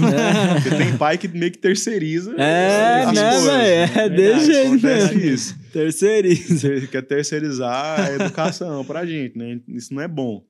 Né? Mas já aconteceu da gente também trabalhar em em- de forma cooperativa com os pais, é, de, de, de, de- de ajudar, de instruir, de incentivar o estudo, fazer uma faculdade, trabalhar, Uhum. é, tudo isso. E principalmente a questão da honra aos pais. Amém. É, e a igreja é tão importante, né? O- se um pai tá vendo isso, incentiva o seu filho para a igreja, porque é, é na igreja que ele vai aprender a te honrar, viu? eu, já- eu me entristece muito quando eu vejo pai proibindo o filho de ir para a igreja. Olha, eu vou É. ter que falar aqui agora, até desculpa, pastor, mas é porque agora Vai eu tô indignado. Você que é pai, pai e mãe, e proíbe o seu filho de ir na igreja, você é burro. Não, a ideia é verdade. A audiência caindo. Não, deixa cair. Então a gente tá fazendo isso aqui é pra Deus. Mas eu vou falar o porquê. E há tempo de se arrepender. Ensinando o Porque- pai e mãe, o cara Chamando o cara de chamando o pai dos caras de burro. Não, você não é burro, não. Mas você precisa ser um pouquinho mais inteligente. Sábio. né? Um pouquinho mais sábio. Porque ninguém quer fazer. eh, Dentro da, dentro da igreja é que a gente vai ensinar. A gente quer, o desejo nosso é ensinar ao seu filho te honrar. Por quê? Porque é o que tá na Bíblia. É bíblico. E deixa eu te falar mais. Você, pai e mãe, agora, falando sério, perdão pela palavra de antes. Mas era. em todos os outros lugares, é verdade, me perdoem, não foi isso que eu quis dizer. Mas em todos os outros lugares, inclusive na escolinha que seu filho está estudando, mesmo a particular, é a última coisa que vai ser ensinada lá, você pode ter certeza, a não sei que É. seja uma escola confessional. É, né? com- Porque na época que eu estudava no, no, no, no colégio, no colégio, na época que eu estudava, nunca, nunca ouvi algo pra falar, pra tá, respeitar meus pais, pra res- respeitar a família, coisas boas. Na verdade, eu já tive, pelo fato de estudar em colégio público, né, e tá encharcado de coisa crime, ruim lá digo. dentro, de muitos, é, era só coisa ao contrário a isso. Entende? É experimentar droga mesmo, não sei o quê. Essas coisas de filosofia, de sociologia aí, que é assunto para outro momento. É. Mas pais e mães, por favor, deixe seu filho para a igreja. A gente vai ensinar coisas boas para coisas boas para eles lá. É, eu Tá gosto bom? de dizer que. Beijo, um abraço para você. Eu gosto de dizer que a igreja é o Proerd cristão. É o Proerd que deu certo. É o Pais pensem que deu nisso. certo. É verdade. Porque pra favelado, o pastor Michel, Proed é um cardápio. Olha só as drogas que você pode usar. Olha só a quantidade de anos que você vai pegar se você traficar essa aqui. É um cardápio, irmão. Mas assim, eu já, já por vezes, assim, até pais cristãos, viu? Esse- Muito é de ruim. dignar Piorou. isso. Pais da igreja que, como forma de castigo, proibiu os filhos de estarem envolvidos com as coisas da igreja. Ah, não, é porque você gosta da célula, mas É, hoje você já- não vai pra célula. Olha só. Entendeu? E aí só. fa- Então, assim, já, já vi casos também de, de pais que, que travaram os filhos, principalmente na época do terceiro ano, para ter uma nota boa no Enem. Aham. É, não, você não vai liderar, você não vai. Você não vai ir em tal lugar, você não vai em comunhões e tudo mais. E o resultado disso? O filho desvia, Vixe. o filho, Olha, a esfri- o resistência, filho tá esfria. Pode continuar? Vou continuar. o filho esfria, os filhos desvia e, e se torna aquela, assim, ele esfria, né? De, não tem mais aquele coração para Deus e o pai fica preocupado e vem. é, hoje mesmo estava conversando antes da, da nossa gravação aqui, eu estava conversando com a líder, né? E uma mãe ligou para ela chorando. É, falando sobre a filha, né? No caso, essa mãe não, não proíbe, né? Não proibiu de nada. Mas, assim, chorando porque a filha chega em casa bêbada, Nossa. é, e, e- e É a pai não tá- quer. filho, É, nenhum né? pai Um pai quer isso. sensato, né? Um pai sensato. E aí ela, isso ela pede filho. ajuda para quem? Para a igreja. Né? Não, não- é, a gente está falando de pais que proíbem, não é o caso dessa mãe, né? Mas, assim, é, o papel da igreja ele é fundamental para a sociedade, porque ele entra nisso também. Eu, É. assim, a minha vida toda, eu falo, desde 2004, estou envolvido em trabalho com adolescente. Podia estar matando, roubando, destruindo, mas não, tá lá, ó. Cuidando, falando- falando naturalmente, cuidando do filho dos outros, né? Porque, porque É- é quer porque abençoar, porque quer ajudar. não tem pai, né? Como É. diz o ditado. Mas você sabe que, você sabe que, que assim, hoje eu, eu vejo, é, hoje na minha rede nós somos ali cerca de 33, 32 células. É, apenas oito são de adolescentes. Porque o povo cresceu, cara. O povo O povo cresceu. envelhecendo junto, né? É, o povo cresceu. Que benção. É normal isso, né? Então, mas assim, é, hoje o, a maioria é 18 para 20, 20 e poucos anos. Tem os seus 25, 28 anos também. Mas conheço muitos adolescentes que vieram ali desde. Realmente, Bem novo, eu né? tenho um, um- vou citar mais um exemplo aqui de um líder, né? O Rangel. É, o Rangel, ele, eu conheci ele. Deus. Rangel é top. Rangel, você é top. Eu conheço o Rangel. O O Rangel, é Rangel, legal. a própria Letícia, né? Que hoje os dois estão na pré-corte aí. Ó, Pré-corte, ó. Eles, eles explanou as ideias. começaram a servir a Deus nos, lá quando eram crianças, viraram adolescente, hoje já são jovens, né? Então aí são maiores de 18 anos. E com coração para Deus, cara. Entendeu? E, mu- muitas vezes os pais ligam para eles pedindo ajuda, para aconselhar, para orar, é, para chamar. Eu passei por isso demais, cara. Então, assim, eu- olha, eu quando eu casei mesmo, que teve de pai que, que me abençoou com que presentes. benção. A Deus. minha lua de mel mesmo, ela foi dada por pais de discípulos por, em forma de agradecimento pelo trabalho com eles, entendeu? Toma aí, meu patrão, a sua Então, parte. Não, tô É, brincando. tem esse lado também, né? Mas é porque realmente a gente entra em situações assim que é, às vezes age como pai mesmo. É. Né? Eu já tive exemplos de, de adolescentes que, com pai ausente, Porque a pessoa até também- chamava de pai, a gente te- te- te tem que ensinar, né? É. É. Não, eu não sou seu pai, né? Seu, Não seu pai todo não, e rapaz. com todo amor e carinho, a gente tem. A gente, no- imagina se eu vou, vou incentivar, promover uma substituição nisso aí, né? Não, Misericórdia. seu pai sou eu, seu pai biológico mesmo está na sua casa. não, que Ah, isso, um problema bonito. É, Misericórdia, não, jamais, A gente irmãos, sempre promovia a restauração, né? Promo- tentar promover Opa. isso. É. Entenda a admiração, é muito legal isso, né? É bom. Mas a gente sempre trabalha para que o filho, o adolescente, o jovem, ele sempre honre o pai dele. Amém. né? Então, assim, inúmeras vezes, é, É o primeiro mandamento com promessa. Sim, inúmeras vezes, assim, quantas vezes aconselhei para que é, o adolescente, o jovem, ele, ele liberasse o perdão na vida do pai para que o, um o relacionamento fosse re- é, é, restaurado e tudo mais.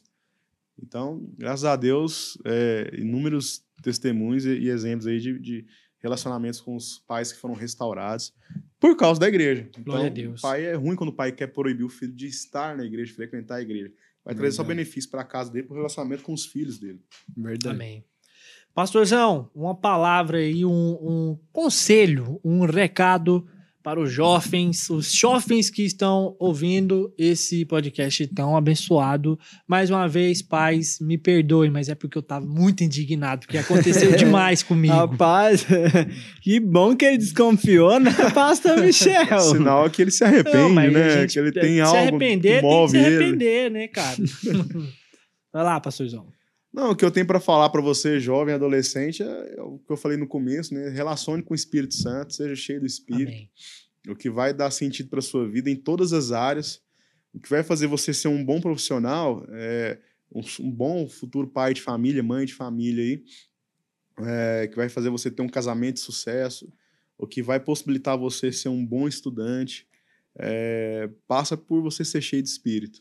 Eu sei que naturalmente você pode ter tudo isso, mas quando eu falo de ser cheio do espírito, são coisas que apontam para a eternidade. Aleluia. Nós não estamos aqui para acumular coisas para essa vida, mas sim para coisas que apontam para a eternidade. Amém. Então, seja cheio do Espírito Santo, se relacione com o Senhor, coma da palavra, estude a palavra, é, honre seus pais, honre as suas fontes, honre aqueles que vieram antes é, e sirva as pessoas.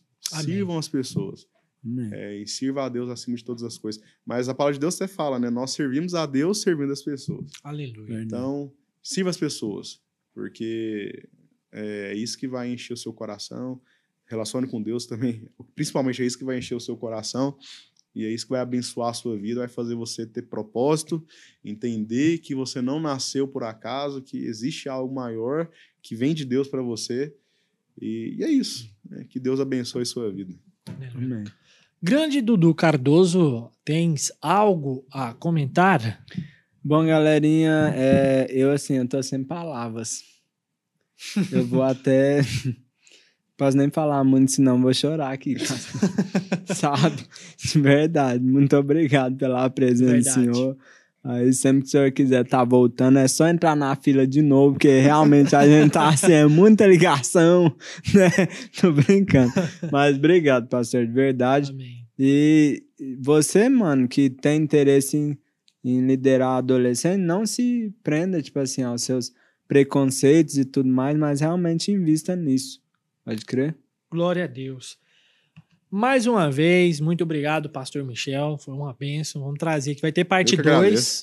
Vai, ter parte 2 em nome de Jesus. Eu, particularmente, gostei demais. É uma honra ter o senhor aqui. Pastor Michel, que é o meu pastor, eh, tem abençoado muito minha vida. Embora, muito embora eu tenha dado tanto trabalho para ele. eh, nós sabemos do que, que a Espero gente que tá Deus tenha falando. falado com ele hoje aqui. Né? Demais, falou muito. E de fato, muito obrigado. É, isso é uma bênção na minha vida, isso é uma bênção na vida da igreja. E é isso aí, meus irmãos. Esse foi mais um Save Podcast. Se inscreve, dá like, compartilhe com, com um amigo. E estamos juntos até o nosso próximo podcast. Um beijo, abraço para você. Até o nosso próximo episódio. Episódio. Abraço, Tchauzinho. galera. Tchauzinho aí, galera. Tchau, pessoal.